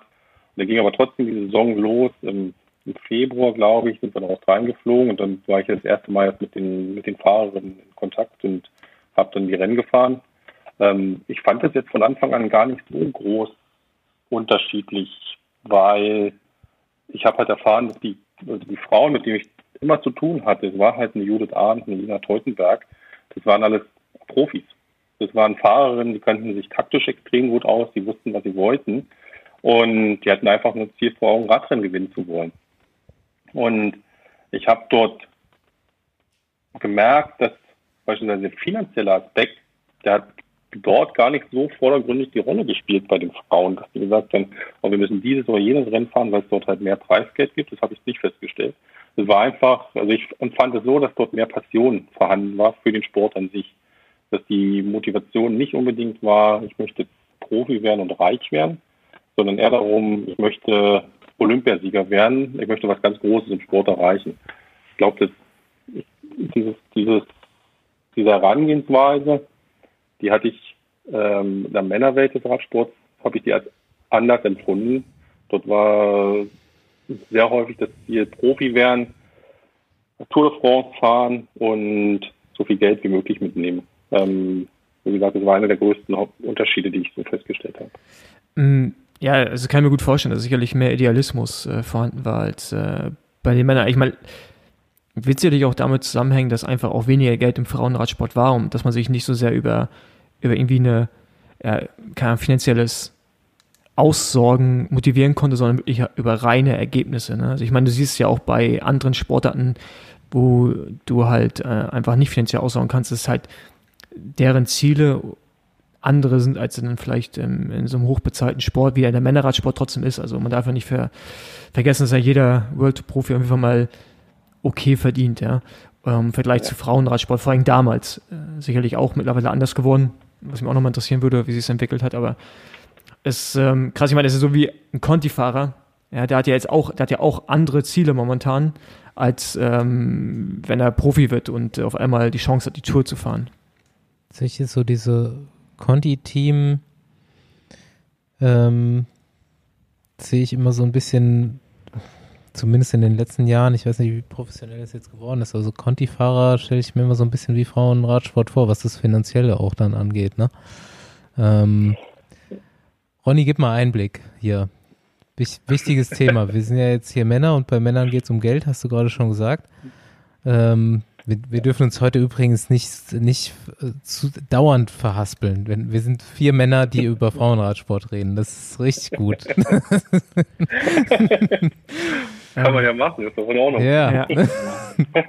Aber ähm, um, um Bastis Frage oder äh, gezielt da irgendwie aufzugreifen, also hat sich weil wir haben mit Judith Arndt gesprochen. Judith Arndt meinte, ich glaube, als sie bei Nürnberger war, hat sie den, hat sie einen größeren Vertrag gehabt, einen besseren Vertrag als bei HTC Hayo zum Beispiel. Und ich hätte gedacht, wäre andersrum gewesen. Und äh, da würde mich schon mal interessieren, wie, wie die Budgets, sagen wir, seit den 2010er Jahren zu jetzt gewachsen sind. Ähm, also generell möchte ich jetzt mal sagen, dass ja bis im vergangenen Jahr im Grunde alle Frauenteams, egal ob groß oder klein, ähm, nach einem Reglement gefahren sind. Das war im Grunde kann man das vergleichen mit dem der Kontinentalteams ähm, auf UCI-Level. Das waren, war gleich. Einige hatten mehr Geld, andere hatten weniger Geld, aber es gab halt keine, nicht wirklich Mindestgehälter. Es gibt keine Vorgaben bezüglich der Struktur. Ähm, insofern konnte man das immer so sehen, dass im Frauenbereich im Grunde Mannschaften, Mannschaften agieren, die aufgestellt sind oder schon, da, schon, schon, schon zu der Zeit aufgestellt waren wie eine World-Tour-Mannschaft mit, mit fixem Personal, mit, ähm, klar, mit Trainern, mit einer medizinischen Abteilung, ähm, mit, mit einem riesen Fuhrpark, mit einer klaren Struktur, wie Fahrer aufgebaut werden sollten in Zukunft. Und es ging halt so bis dahin runter, dass auch Teams, die, die man als, die man als äquivalent im Männerbereich als U23-Team betrachtet, in der gleichen Kategorie Rennen fuhren und beispielsweise auch mit einem mit bisschen Glück und ähm, einem pfiffigen Team, Teammanager auch beispielsweise eine Flandern-Rundfahrt fahren konnten. Bei Frauen war es halt so, dass bei der Flandern-Rundfahrt ähm, die komplette Bandbreite des Sports am Start stand. Nicht irgendwie gesplittet nach Qualität oder sonst was, sondern ähm, wer, wer sportlich in der Lage war, und vielleicht auch die Möglichkeit hatte, den, äh, dass er einen guten Draht zum Veranstalter hat. Ähm, und auch wenn es nur ein kleines Team war, war in der äh, Lage, eine, eine, eines der größten Rennen der Welt zu bestreiten. ich glaube, das ist schon mal einer der, der, der, größten Unterschiede zum, zum Männerradsport. Dort gab es ja schon seit vielen Jahren die Aufteilung World Tour, zweite Kategorie, dritte Kategorie, dann nochmal die unterschiedlichen ähm, kontinentalen Rennserien, also America Tour, Europe Tour, Asia Tour und so weiter. Und ähm, das zeigt eigentlich dass auch, dass die dass der Frauenradsport natürlich nicht so viele Fahrerinnen in dem Bereich ähm, auf UCI-Level vereint hat. Ich glaube, derzeit sind es halt irgendwie 700 oder 800 Fahrerinnen, die im UCI-Ranking vertreten sind, die halt Punkte haben. Ich glaube, bei Männern sieht man irgendwie, weiß nicht, zweieinhalb oder 3000. Fahrer, die irgendwie UCI-Punkte mitbringen, zeigt eigentlich, dass da ähm, von, der, von, der, von der Größe schon ein Unterschied vorhanden ist. Aber nichtsdestotrotz achte ich persönlich die Frauenrennen halt auch ähm, als, als, als, sehr spannend oder teilweise spannender als ähm, ähm, Rennen, die man im Männerbereich mit beobachten kann. Einfach weil die, die Länge halt wesentlich ähm, spannendere Rennen verspricht. Wenn ein Radrennen drei Stunden geht, geht man das sicherlich anders an, als wenn ein Radrennen sieben oder acht Stunden geht. Da, und dementsprechend ist es kurzweiliger. Das geht ja jetzt entgegen dem, was eigentlich jahrelang äh, so für den Frauenradsport gefordert worden ist, ne? dass halt die Längen, äh, die Rennen länger werden. Also wir hatten Judith Arndt dabei, de, für die hätten die Rennen auch gerne ein bisschen länger sein können. Das hätte es ihr wahrscheinlich noch einfacher gemacht. Ähm, aber wie du schon sagst, das ist auch eher so meine Ansicht, dass warum immer länger, immer schwerer, wie, bei, wie die Männer das jahrelang gemacht haben, warum nicht äh, spannender? Weil wie du sagst, in der Spitze ähm, waren die Frauenrennen ja auch immer eigentlich ansprechend. Ne? Also die hat man dann, das Finale hat man ja sich auch angeguckt. Und jetzt hast du das angesprochen, dass es halt vorher letztendlich für alle Teams offen waren. Hat sich das jetzt geändert? Also ab wann gibt es da eine neue Regelung? Es gibt ja seit diesem Jahr eben diese World Tour. Ähm, somit haben die, die acht Teams, die diese World Tour ähm, Level erreicht haben und somit auch die Voraussetzungen bieten mit Mindestgehältern, mit Personal, ähm, mit der entsprechenden Höhe der Bankgarantie, die hinterlegt werden muss. Ähm, strukturell sind die, sind die Anforderungen einfach wesentlich höher als an die an, an Kontinentalteams und man wird auch mehr durchleuchtet, ob man sich den diesen Status überhaupt leisten kann. Ähm, das hat ja. Ja, schön. Da, weil stimmt es, dass ihr auch im Vergleich, was haben die Männer zum Beispiel nicht, dass ihr müsst eine Mindestgarantie an Sponsorenverträgen vorlegen können, oder? Also ihr müsst eine Garantie über zwei oder drei Jahre haben, um in der World Tour fahren zu können. Stimmt das? Weil deswegen also, Bulls Dollmanns, ja. Bulls Dollmanns ist ja kein World Tour Team, aufgrund dessen, dass sie zu dem Zeitpunkt ja keinen Vertrag über 2020 hinaus hatten, oder? Genau. Du musst die Wirtschaftlichkeit der Mannschaft über die Laufzeit der World Tour Lizenz nachweisen können. Also in unserem Fall jetzt vier Jahre. Wir haben die Lizenz bis zum 31.12.2023. Und bei der Lizenzvergabe mussten wir das halt nachweisen. Das ja. ist im Männerbereich nicht so, oder, Staufi? Doch, eigentlich ja. Ich glaube ja. Aber also, okay, das kommt einem meistens halt einfach nicht so vor, wenn du halt irgendwann hörst, dass die Lizenz geht noch zwei Jahre und ähm, sind auf Sponsorensuche. Deswegen ja, war ich mir jetzt nicht sicher, ob es da auch so ist. Ja. Die, die, die Regeln sind im Grunde übernommen aus dem, aus dem, aus dem Männer, aus dem, was über die Jahre schon von den Männern Bestand hatte. Ähm, deswegen überrascht mich teilweise, wenn dort Teams während der Laufzeit ähm, dann ein Ende finden.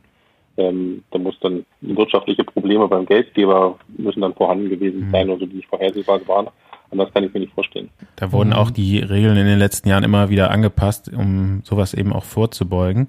Ähm, jetzt hast du es angesprochen und das war für mich zum Beispiel immer der Punkt, der schwächste Punkt des Frauenradsports war eben die fehlende Breite. Also du hast gesagt, da konnte jeder mitmachen. Im Endeffekt war es ja ein Breitensport dann schon teilweise, kann man ja sagen. Ähm, und dadurch hat das, in meiner Wahrnehmung hat das den Frauenradsport immer so ein bisschen unattraktiv gemacht. Ne? Man hat sich dann irgendwie, äh, das Rennen hat man, hat gestartet mit, weiß ich nicht, 100, 200 Fahrerinnen. Ich weiß nicht, wie groß die Starterfelder da jetzt genau sind. Und äh, dann waren halt nach den nach der Hälfte äh, waren schon viele ausgeschieden, weil sie eben nicht das Niveau gehabt haben, um mit der Weltspitze auf der anderen Seite mitzuhalten. Ne? Und jetzt versucht ja die UCI durch die neuen Regelungen das, das anzupassen, das Niveau eigentlich künstlich zu heben, e eben indem sie sagen, wir führen jetzt hier strengere Strukturen rein. Ähm, es gibt Mindestanforderungen. Gibt es überhaupt so viele Teams, die das mitgehen können, den Schritt? Oder ist das jetzt vielleicht schon ein Schritt zu viel? Ähm, ich, glaube, ähm, dass der Spitzensport sich sicherlich auch immer durch eine gewisse, gewisse Qualität ähm, abhebt oder definiert. Und ich glaube, um Qualität zu schaffen, muss man die, das Regelwerk auch ein bisschen anziehen. Ähm, ja, den, den, den Frauen, die den Sport auf einem sehr hohen Niveau betreiben möchten, denen auch die Möglichkeit zu geben, dass es dort eine, ja, Vergleichsmöglichkeiten gibt. Ähm, was ist denn überhaupt gut? Es gab halt in der Vergangenheit viel, viele Radrennen, da gab es halt Fahrerinnen, die sind in der Neutralisation dann hinten rausgefallen oder nach fünf Kilometern waren halt fünf bis zehn Fahrerinnen abgefallen. Und da fragt man sich dann auch als, als, als der sportliche Leiter im Auto, okay, wenn ich jetzt sehe, dass ich in der Mitte von Frankreich bin und diese Fahrerin aus, jetzt nur ein Beispiel genannt, ähm, sag mal, ich nenne es irgendeine Nation Norwegen, die ganze Anreise und so weiter, ähm, wie, wie diese Motivation, die, die, die der Mensch mitbringt, sich dort die, diese Reise auf sich zu nehmen, so ein Radrennen zu starten und dann nach fünf Kilometern abgehangen zu sein, weil sie einfach vielleicht gar nicht die Möglichkeit hat, sich vernünftig darauf vorzubereiten, das aber trotzdem so sehr mag, in dieser Szene zu sein, dass sie alles, alles andere vergisst und ähm, einfach sagt, ich möchte da stehen und ich möchte sehen, was ich leisten kann. Und ich glaube, wenn man, wenn man denen die Rahmenbedingungen schaffen kann, dass sie zumindest ein Einkommen haben, dass sie ihre Grundbedürfnisse decken können, dass sie dem, dem, dem Sport nachgehen können, regelmäßig trainieren können, sich verbessern können. Ich glaube, da, damit ist schon eine Menge erreicht. Und ähm, klar gibt es viele, die auch aufgrund von solchen Restriktionen und ähm, ähm, diesen, diesen Ansprüchen, die die UCI dort im Grunde installiert hat, dass man, dass man sagt, okay, wenn, wenn jemand zu den Besten gehören möchte, dann muss halt auch ähm, gewährleistet sein, dass eine Fahrerin davon leben kann. Jetzt sicherlich nicht reich wird, aber zumindest von leben kann. Dann glaube ich, ist es ein guter Weg. Wenn ich irgendwann, irgendwann nicht in der Lage bin oder unsere Geldgeber sich ähm, anders entscheiden sollen, dass es irgendwo anders hingeht, dann muss man das so akzeptieren und dann muss man auch sagen, okay, jetzt haben wir es halt nicht, nicht zustande gebracht, dass man auf dem höchsten Niveau mit, mitarbeiten kann oder mitfahren kann. Da muss man halt eine Entscheidung fällen. Okay, wo geht es jetzt tendenziell hin mit der Mannschaft? Geht man eine Stufe zurück oder muss man ganz aufhören oder so? Da muss man das einfach akzeptieren in dem Moment. Aber zu sagen, ich muss jetzt die größten Rennen fahren, kann es mir aber eigentlich nicht leisten, ich glaube, das ist der falsche Weg. Ich glaube, das, das, das, da sieht der ganze Sport nicht gut aus. Wie wie fange ich an? Also, was, was denkst du, sind die Fehler, die der Frauenradsport in den letzten, sagen wir, fünf bis acht Jahren gemacht hat? Und ähm, hat ihr zu sehr, ich weiß, äh, ihr jetzt vielleicht nicht, aber hat der Frauenradsport zu sehr versucht, wieder Männerradsport zu sein? Aber was mir halt aufgefallen ist, es gab so einen Zeitpunkt, wo man dachte, okay, jetzt geht's richtig los. Ja, so gerade mit der HTC am Anfang, äh, mit Shitten Scott oder damals hießen sie, weiß gar nicht mehr Name, also man hat das Gefühl gehabt, okay, da passiert jetzt gerade richtig was. Orica. Und dann Orica. Und dann ist es, hat man das Gefühl, es stagniert, weil ich weiß nicht, wo dran es lag, aber irgendwie, irgendwie ist nicht so richtig viel passiert. Jetzt in den letzten zwei Jahren kam es gefühlt mal wieder ein bisschen mehr ins Rollen und man merkt, okay, da ist ein bisschen mehr äh, Power hinter der ganzen Sache, aber empfindest du das auch so oder wenn ja, wo siehst du die Probleme oder was waren die Probleme oder ja? Ähm, meines, meines Erachtens hat der, der Frauenradsport ähm, grundsätzlich das Problem, dass er nicht, nicht so lang historisch gewachsen ist wie der, wie der Männerradsport, dass sich über sehr viele Jahre und Jahrzehnte immer alles auf den Männerradsport konzentriert hat, da die Gelder reinflossen und auch ähm, Leute mit, mit, mit gewissen Fähigkeiten sich auch dahingehend eher engagiert haben. Ähm, und dementsprechend ist dieser, ist die Männerseite des Sports halt sehr groß geworden in, in den letzten Jahren und der Frauenradsport war halt immer irgendwie so als Anhängsel betrachtet. So ist zumindest meine Wahrnehmung.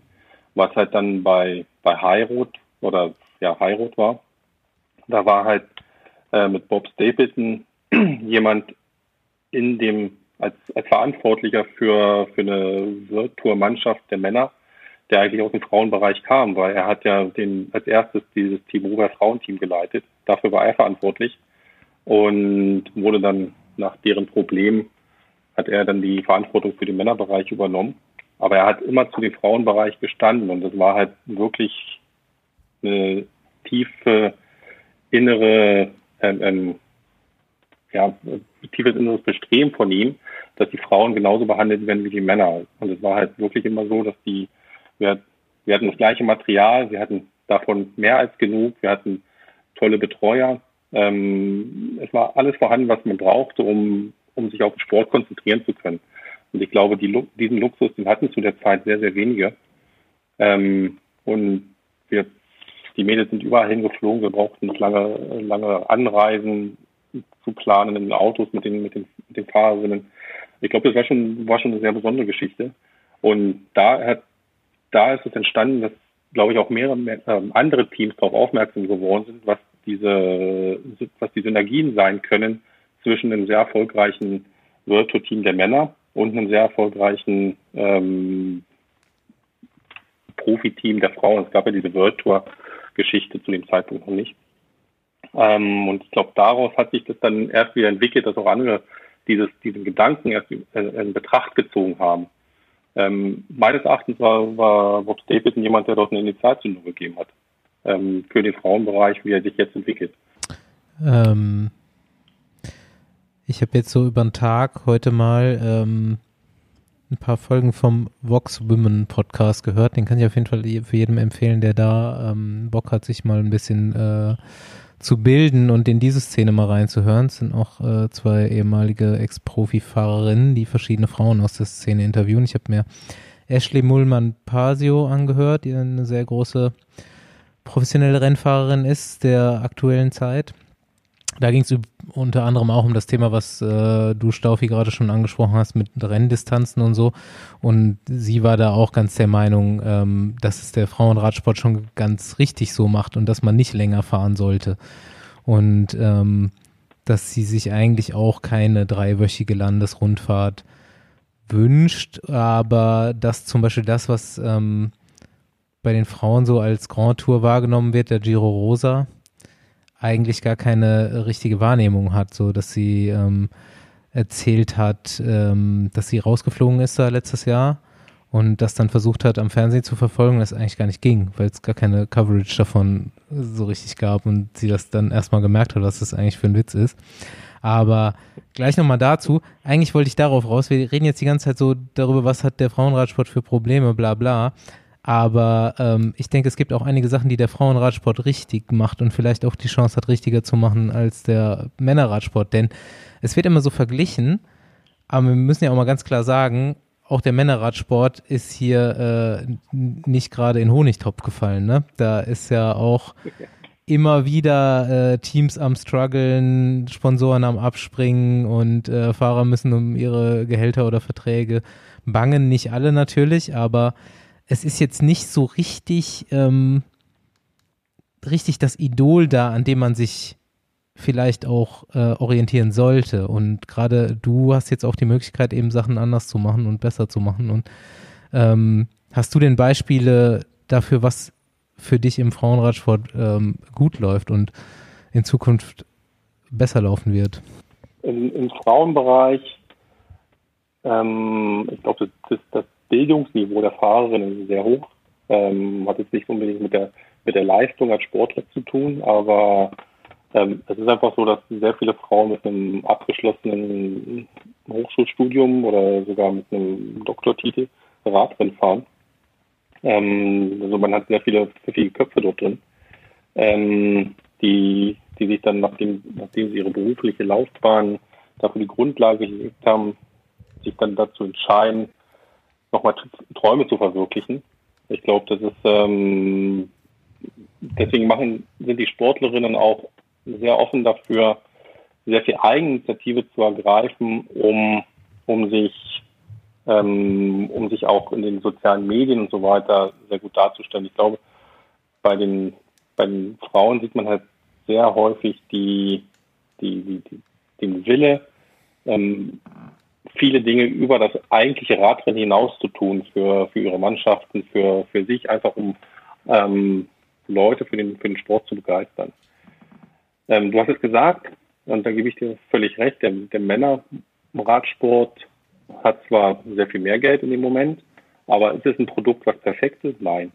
Ähm, und daher glaube ich nicht, dass man sich unbedingt dahingehend ob, ähm, orientieren muss, dass man sagt, oh, wir wollen alles, was die Männer haben, auch haben.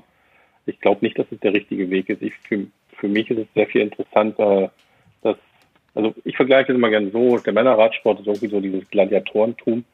Und irgendwie hat für mich der, der Frauenradsport irgendwie was, was, was, ja, was Ästhetisches, was, was, was Schönes, was irgendwie nicht in diesen, dieses Gladiatoren, ähm, diese dreckigen Kämpfe irgendwie reinpasst. Und ich glaube, das müsste man irgendwie sehr viel mehr hervorheben. Ähm, hat ja nichts damit zu tun, dass man sagt, ähm, okay, da traut jemand den Frauen nicht den harten Wettbewerb zu. Das ist ja nicht der Fall, weil ich glaube, die ähm, geben da schon richtig Gas oder ich weiß es. Die geben da richtig Gas und ähm, bieten da richtig ehrlichen Sport, sehr attraktiven Sport, ähm, der sich nirgendwo verstecken muss, aber man muss halt die Alleinstellungsmerkmale mehr herausarbeiten. Ähm, es ist wichtig, dass, dass man die Möglichkeit bekommt, auch bei diesen Radsportmonumenten ähm, eine, eine, Plattform zu bekommen. Ich glaube, das ist sehr, sehr wichtig für die Frauen, äh, für die Teams, für die Geldgeber.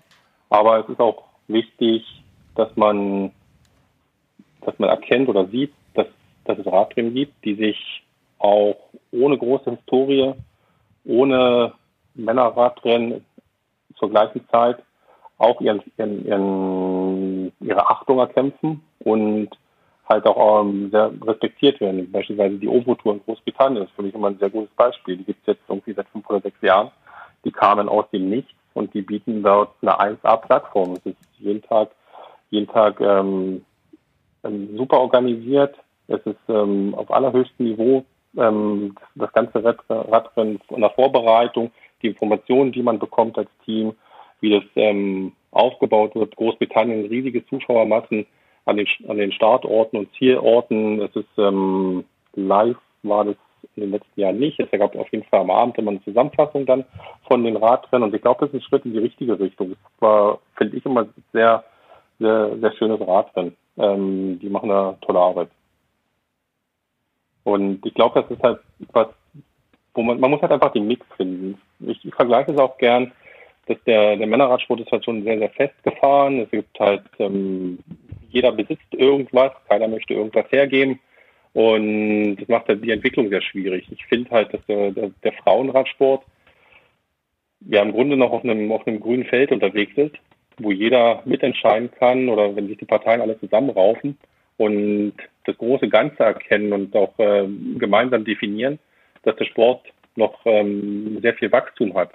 Und gesellschaftlich ist es ja auch so, dass den Frauen immer mehr Möglichkeiten eingeräumt werden, dass die dass es keine Unterschiede zwischen Mann und Frau gibt.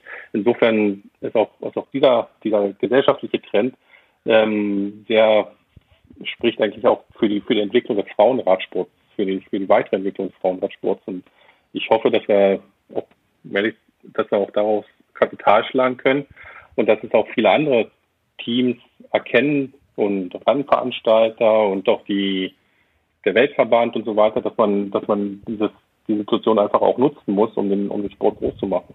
Okay, du bist ja jetzt nun mal jemand, der so ein bisschen am Ruder sitzt. Natürlich brauchst auch du Geld, um deine äh, Vorhaben umzusetzen, aber ähm, ich habe mir gedacht, ich frage dich mal, ähm, sagen wir mal, du bekommst jetzt als Teamchef Canyons Ram von deinen Sponsoren, neuer Sponsor, was auch immer, du bekommst irgendwie ein Budget wie Ineos, irgendwie, weiß ich nicht, 30 Millionen, was auch immer. Was investierst du und was ist dein Plan für, keine Ahnung, sagen wir mal irgendwie fünf Jahre? Wo willst du dann hin mit dem Team? Was wäre für dich das, wo sich lohnt zu investieren? Ähm, glaube, ich glaube, die, die Summe, die Ineos hat, ich glaube, da können, würden wir dann halt den, den gesamten Frauenradsport besitzen. Mhm. Ähm, ich habe hab heute in diesem, ja. ich habe heute in diesem Podcast gelernt, dass die die Fahrergehälter von Ineos wohl irgendwie, äh, die meinten 18 Millionen ungefähr wert sind und ähm, dass das reicht für den kompletten Frauenradsport. Ja, das könnte durchaus sein, ja. Also ich kenne ja nicht die genauen Zahlen von den anderen Teams, aber das würde schon passen, ja. Da, das ist so. Ähm, also wenn, wenn diese Masse an Geld vorhanden wäre, würde ich zumindest erstmal versuchen, TV-Rechte an den, an den Radrennen zu erwerben und äh, ein Paket zu schnüren, dass man ähm, den Sport sichtbar macht. Das wäre, wäre der erste Schritt und der wichtige Schritt und ähm, damit würde auch vieles andere kommen. Also da, ich glaube, jetzt unbedingt, unbedingt Gehälter von den Fahrern hochschrauben und so weiter, das wäre zwar für, die, für den Moment schön und sicherlich für die Fahrer sehr toll, die verdienen das sicherlich auch, dass man, dass man denen mehr gibt. Ähm, aber man muss ja das Wachstum sehen und die Nachhaltigkeit und ich glaube, es geht halt nur damit, wenn man das, den Sport einer breiteren Masse präsentieren kann. Das wäre in meinen Augen das, das die Priorität weil wir jetzt eh gerade von Budget von Ineos sprechen und du sagst, ja, für 18 Millionen könnte man den ganzen Frauenradsport zusammentüten. Ähm, ich glaube, unsere Zuhörer haben auch nicht wirklich einen, ja, also können zum Verhältnis setzen, was jetzt zum Beispiel ein Team wie ihr zur Verfügung habt oder was Fahrerinnen verdienen. Was, was ist ungefähr ein Budget, was, was ihr habt oder Bolz Dollmanns? Also ihr seid ja eins der weltbesten Teams. Ähm, und dann auch, was verdienen die besten Fahrerinnen? Ähm, auch im Vergleich es gibt eine Liste jetzt, die gerade rausgekommen ist, wo man sieht, wie viel Peter Sagan verdient, Chris Froome und so weiter. Und ähm, Basti hat es vorhin schon erwähnt. Ich weiß gar nicht, ob wir es im Off erwähnt haben oder. Nee. Annemiek van Fleuten ist da genau. mit 125.000 angegeben. Genau, da hätte ich jetzt gesagt, das ist zu wenig. Also ich glaube, dass im Frauenradsport auch mehr Geld verdient wird, aber jetzt, ähm, du kennst sicherlich die Zahlen, wo du selber auch Gehälter zahlst. Wie, wie war die Zahl von fünf Leuten, die ihr gehört habt? 125.000? Ich glaube schon, ja. ja.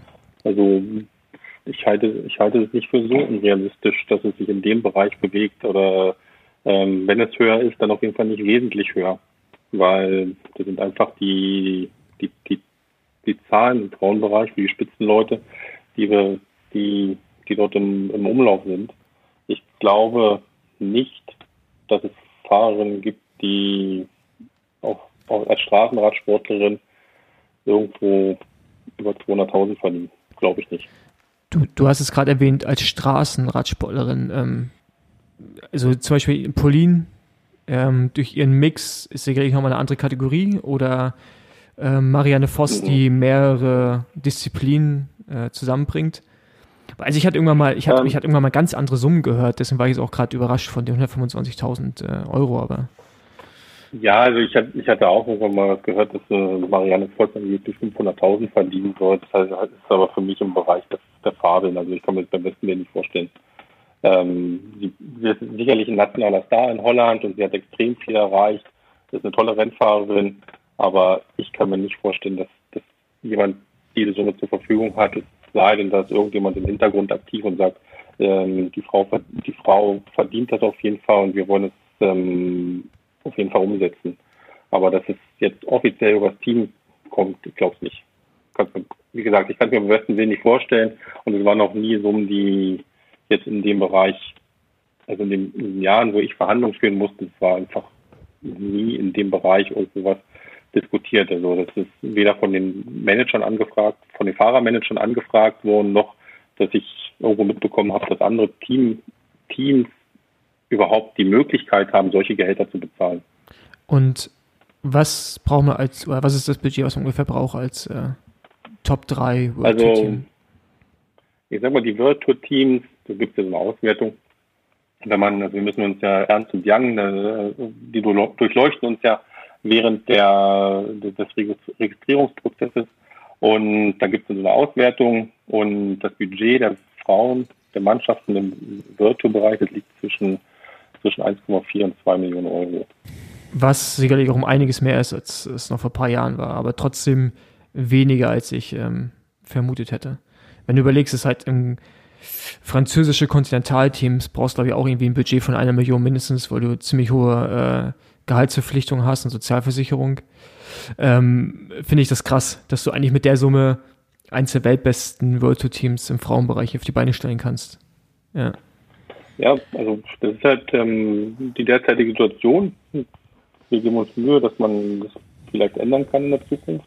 Aber momentan ist das das Budget, mit dem wir zurecht, zurechtkommen. Aber wenn man das immer vergleicht mit den Männern, dann ist es halt sehr kleiner, sehr kleines Budget auf jeden Fall. Aber dann ist es eigentlich auch für Sponsoren, wie es jetzt bei euch der Fall ist, ist, ist ja so ein Frauenteam, wenn man es richtig vermarktet, was ihr ja auch tut mit Swift. Ähm, ich glaube, ihr wart eines der ersten Teams, die Swift offensiv genutzt haben, äh, um irgendwie auch äh, eine größere Reichweite zu bekommen. Ähm, ist, ist ja eigentlich das, was du zurückbekommst, wahrscheinlich, also von dem, was du investierst, im Vergleich, was du bei Männern investierst, wahrscheinlich viel, viel mehr, oder? Also ich, wie ist die Resonanz von Canyon, Swam oder auch Rafa? Also unsere, unsere Partner sind alle happy mit der Mannschaft.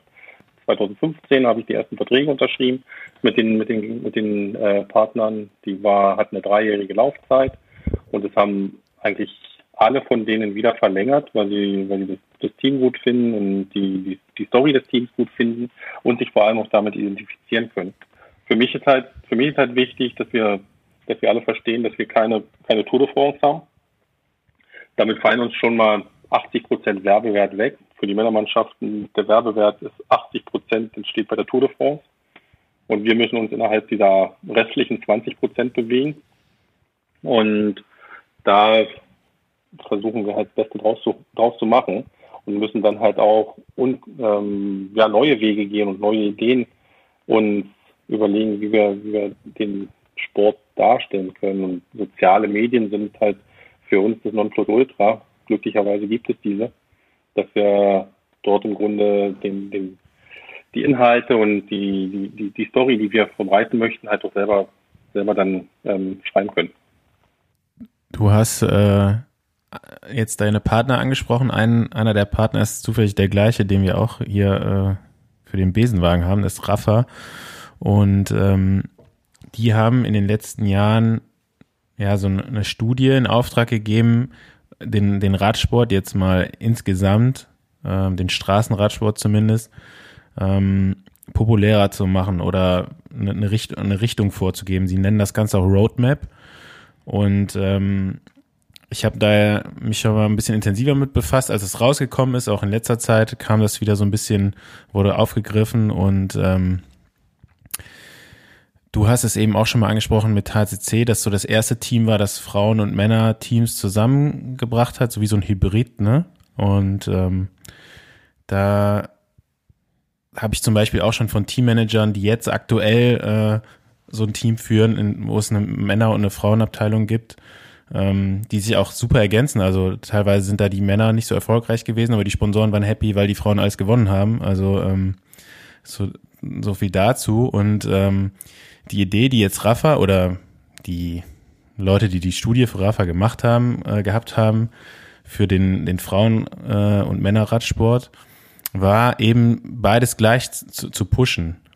Und äh, da ist auch der, zum Beispiel Tennis als äh, Beispiel genannt. Ne? An welchen Sportarten kann man sich orientieren? Also ich glaube, gerade im Tennis äh, ist jetzt zum Beispiel der, der Werbewert für eine Tennisspielerin oder ein Tennisspieler ist ja schon ziemlich ähnlich, glaube ich. Also ich glaube, da sind die Topverdiener äh, auch ziemlich gleich oder genau gleich, wenn ich, wenn ich äh, richtig äh, gelesen habe.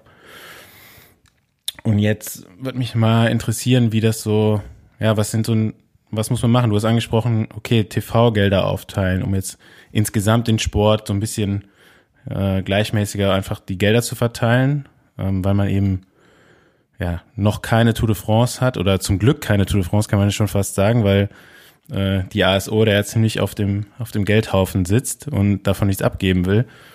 Aber wie siehst du das? Also was sind deine deine Ideen oder was könnte man oder was sollte man jetzt am besten machen, um das Ganze so ein bisschen zu machen? Also ich, diese äh, die Monumente quasi für für beide äh, Geschlechter quasi auszutragen, das wäre schon eine Idee. Ich glaube, ich glaube halt, dass äh, also der Rafa Roadmap eigentlich ähm, auch sehr gut heraus, ja, heraussticht, dass wir uns eigentlich auf den Ursprung besinnen mit unserem, mit unserem Sport, ähm, dass letztlich einfach nur Menschen Fahrrad fahren wollen. Was wir halt im Grunde mit unserem Sport machen, da sind ja ständig Barrieren aufgebaut. Es unterschieden zwischen Männer, Frauen, ähm, Cross, Straße, Mountainbike, was auch immer einem einfällt, ähm, wie man das irgendwie aufsplitten kann.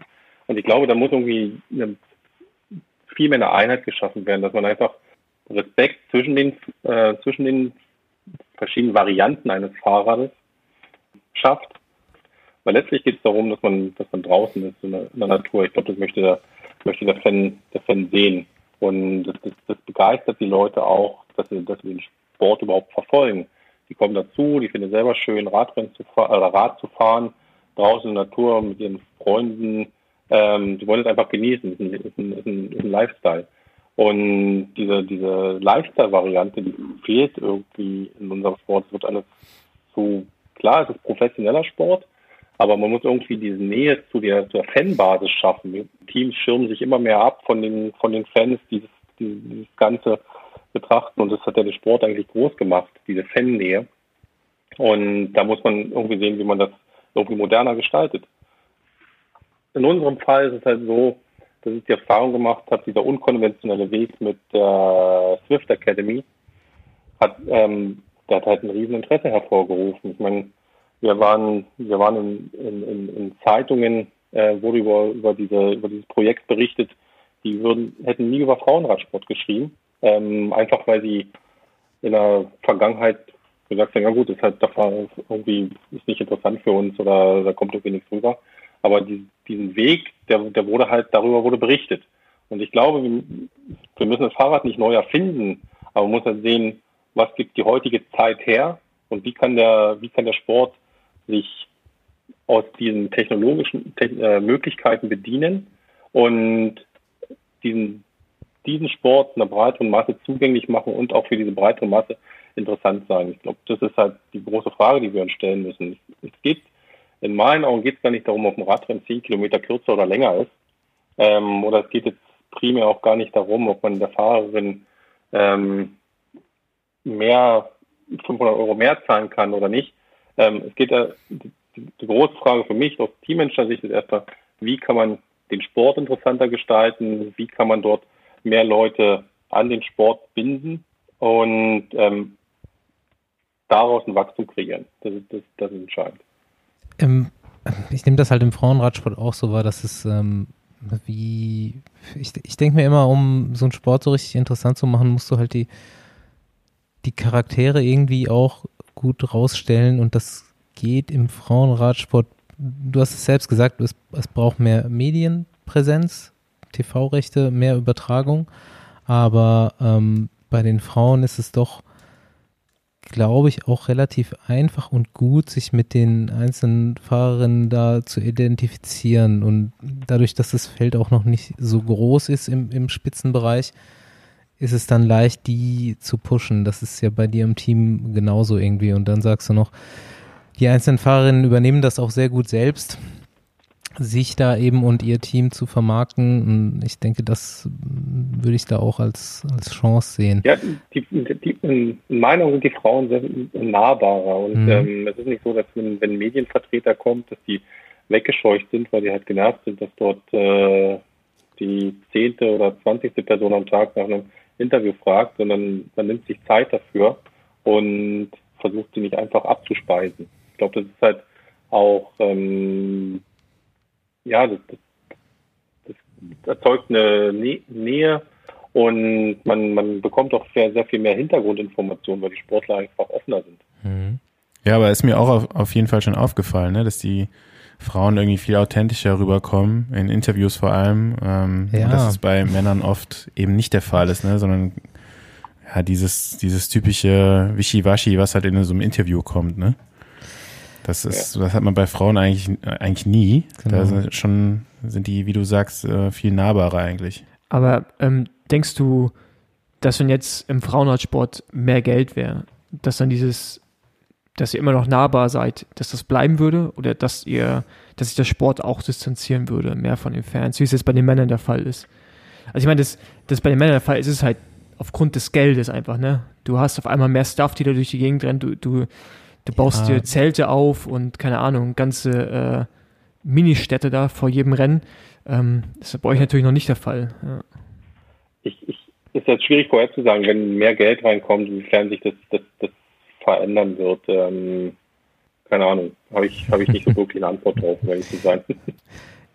Ja, ich hätte noch, ich hätte noch zwei Fragen und zwar erste, ähm, wie kam es Zusammenarbeit mit Rolf Aldag? Und dann genau, was ja. für dich das geilste Rennen ist, also worauf du dich jedes Jahr am meisten freust. Okay. Ähm, Rolf, Rolf, den kenne ich ja schon zu der Zeit, als ich Radfahrer war, hauptsächlich von den, von den sechs Tage Rennen äh, in Dortmund. Also auf der Straße bin ich ja nicht viel mit ihm gefahren, ich war in einer anderen Liga.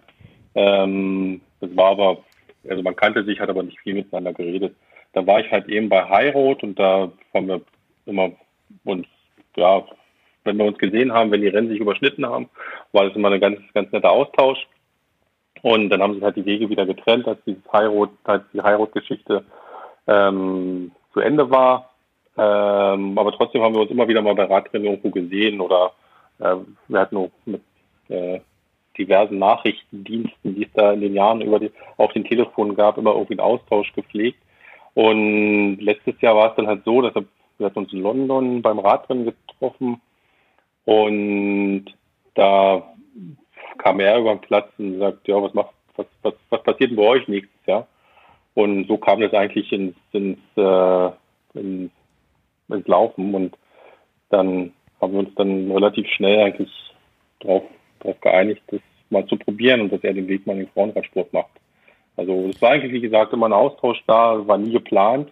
Das kam einfach mit so, keine Ahnung, kennst, Rolf kennst du ja auch, immer immer ein Spruch auf den Lippen und irgendwie aus so einem Spruch heraus ist es dann, ist es dann entstanden, dass wir gesagt haben, okay, lass uns probieren. Dazu ja. kann ich auch noch was sagen. Oder habe ich noch eine Anekdote zu, zu erzählen? Dann erzähl mal eine Anekdote. Mach das bitte. Ich, la ich, saß, ich saß letztes Jahr äh, während der Deutschland-Tour äh, eines Abends mal im Hotel zusammen mit Erik Zabel, Rolf Aldag, dem Teamarzt von Katjuscha und dem Teamarzt von UAE äh, noch bei einem Bier zusammen.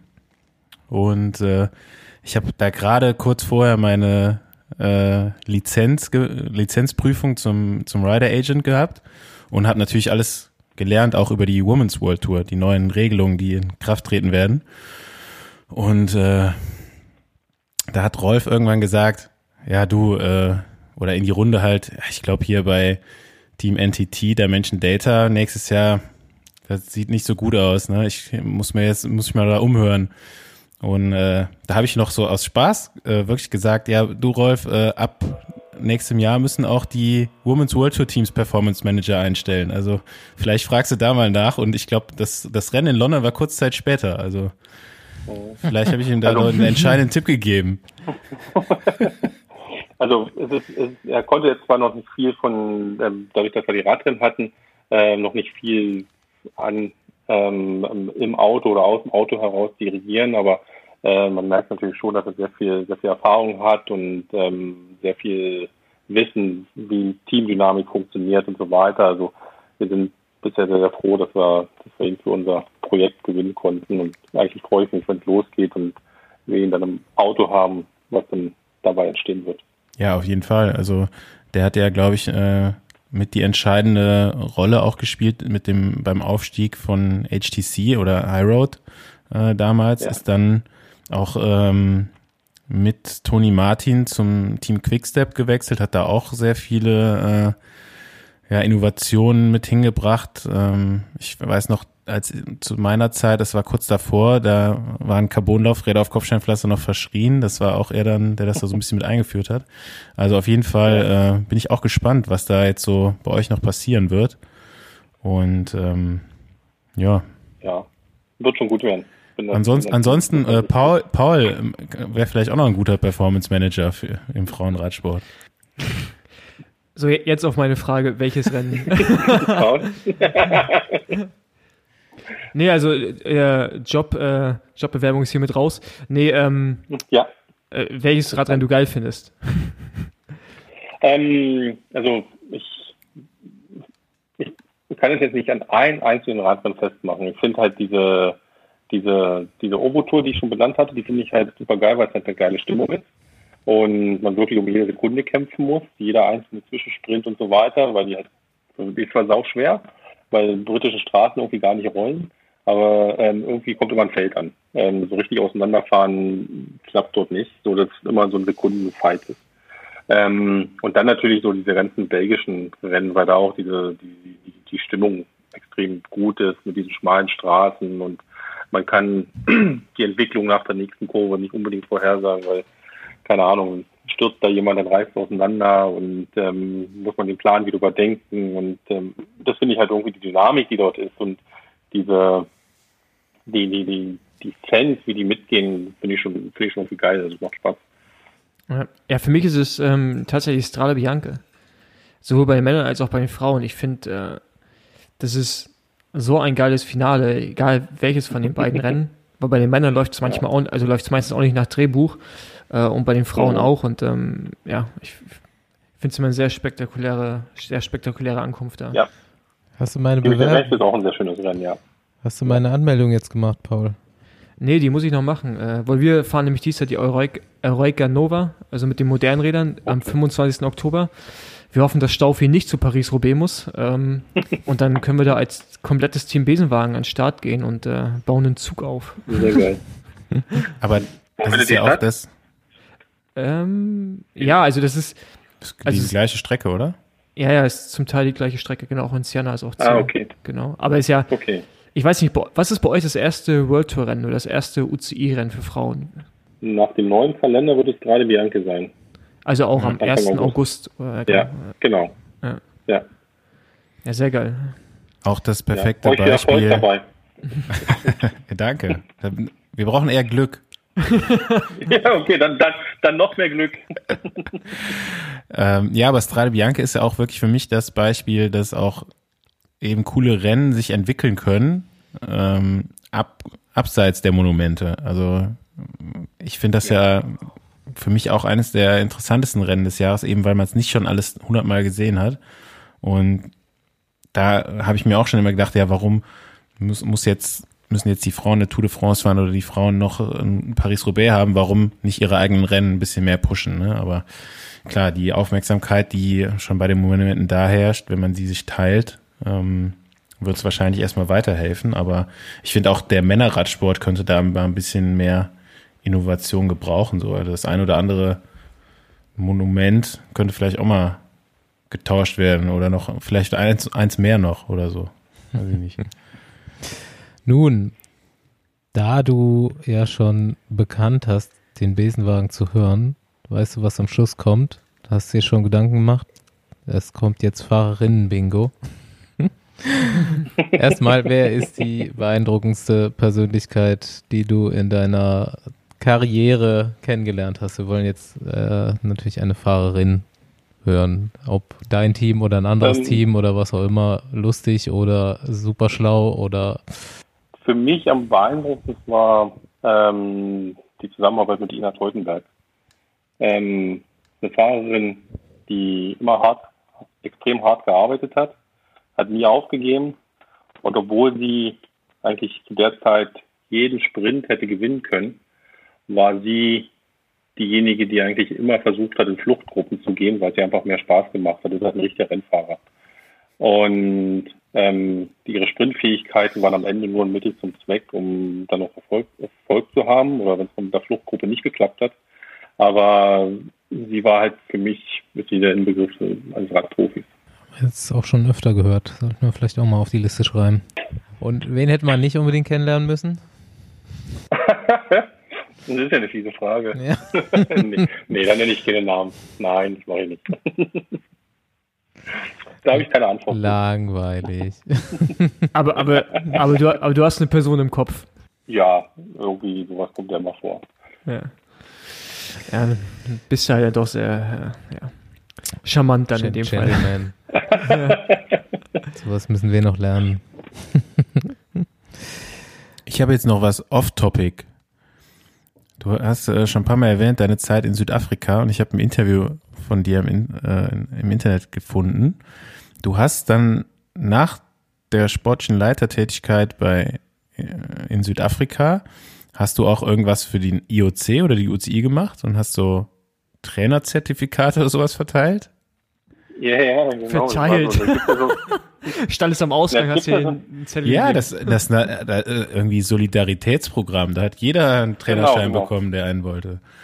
Nee, nee, nee, nee. Olympic Solidarity nennt sich das. Das ist so ein Programm vom IOC mit der UCI zusammen. Ich, ich glaube, das IOC finanziert das. Und nachdem ich aufgehört hatte, hat mich seinerzeit der Heiko Salzwede dahin vermittelt. Und dann habe ich in U Uganda und Syrien Trainer ausgebildet. Das waren so mal zwei, drei Wochen Lehrgänge war super spannend und super interessant. Und das war, hat mir erstmal erstmal meine Augen geöffnet, wie der Radsport auf der Welt überhaupt aussehen kann. Ich meine, ich hatte nur das, was ich immer gesehen habe in meiner Radsportblase. Ähm, aber das war schon geil. Ich meine, Uganda, da war es halt so, da habe ich halt gesagt, da wollten wir Radrennen machen. Und dann habe ich zu denen gesagt, hier, aber Helm aufsetzen. Dann kam da einer an, hat sich eine Badekappe aufgesetzt und gesagt, reicht es. Äh, weil er einfach nichts anderes hatte. und das war einfach, die hatten einfach nichts anderes. Und, aber es war super geil, super spannend, war, war echt schön. Ähm, leider waren es irgendwie nur drei, drei Mal, habe ich glaube ich gemacht. Okay. Ähm, äh, ja, war schön. War ich sehr genossen. Ich glaube, das gibt sogar immer noch. Könnt ihr euch drauf bewerben. Nice. Ja, warum, warum eigentlich nicht, ne? Paul, Paul, du hast ja auch einen Trainerschein schon. Du bist ja bestimmt viel qualifiziert. Ja, das sind ganz schön viele Bewerbungen, die ich jetzt hier rausschicken muss. Also. Nimmt er langsam Überhand. Du bist doch da im festen Sattel bei deinem Team, oder?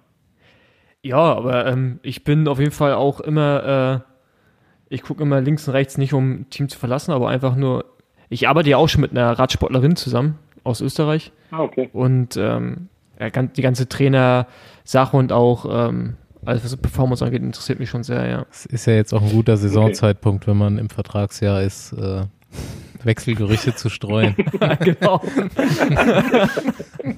Ich hab's verstanden. Nee, nee, nee, nee. Ja, Nee, ähm, alles gut, LKT, braucht keine Angst haben. keine Ja, noch Sorge, nicht. LKT. Wenn ihr ein bisschen mehr Geld springen lasst, wie als vorher, ist alles gut. Die Klärwerke werden sauber gehalten. Ja, ähm, dann fange ich mal wieder an, mich zu bedanken. Meistens mache ich das dreimal hintereinander. Aber danke, dass wir dich als Gast hier im Besenwagen begrüßen durften.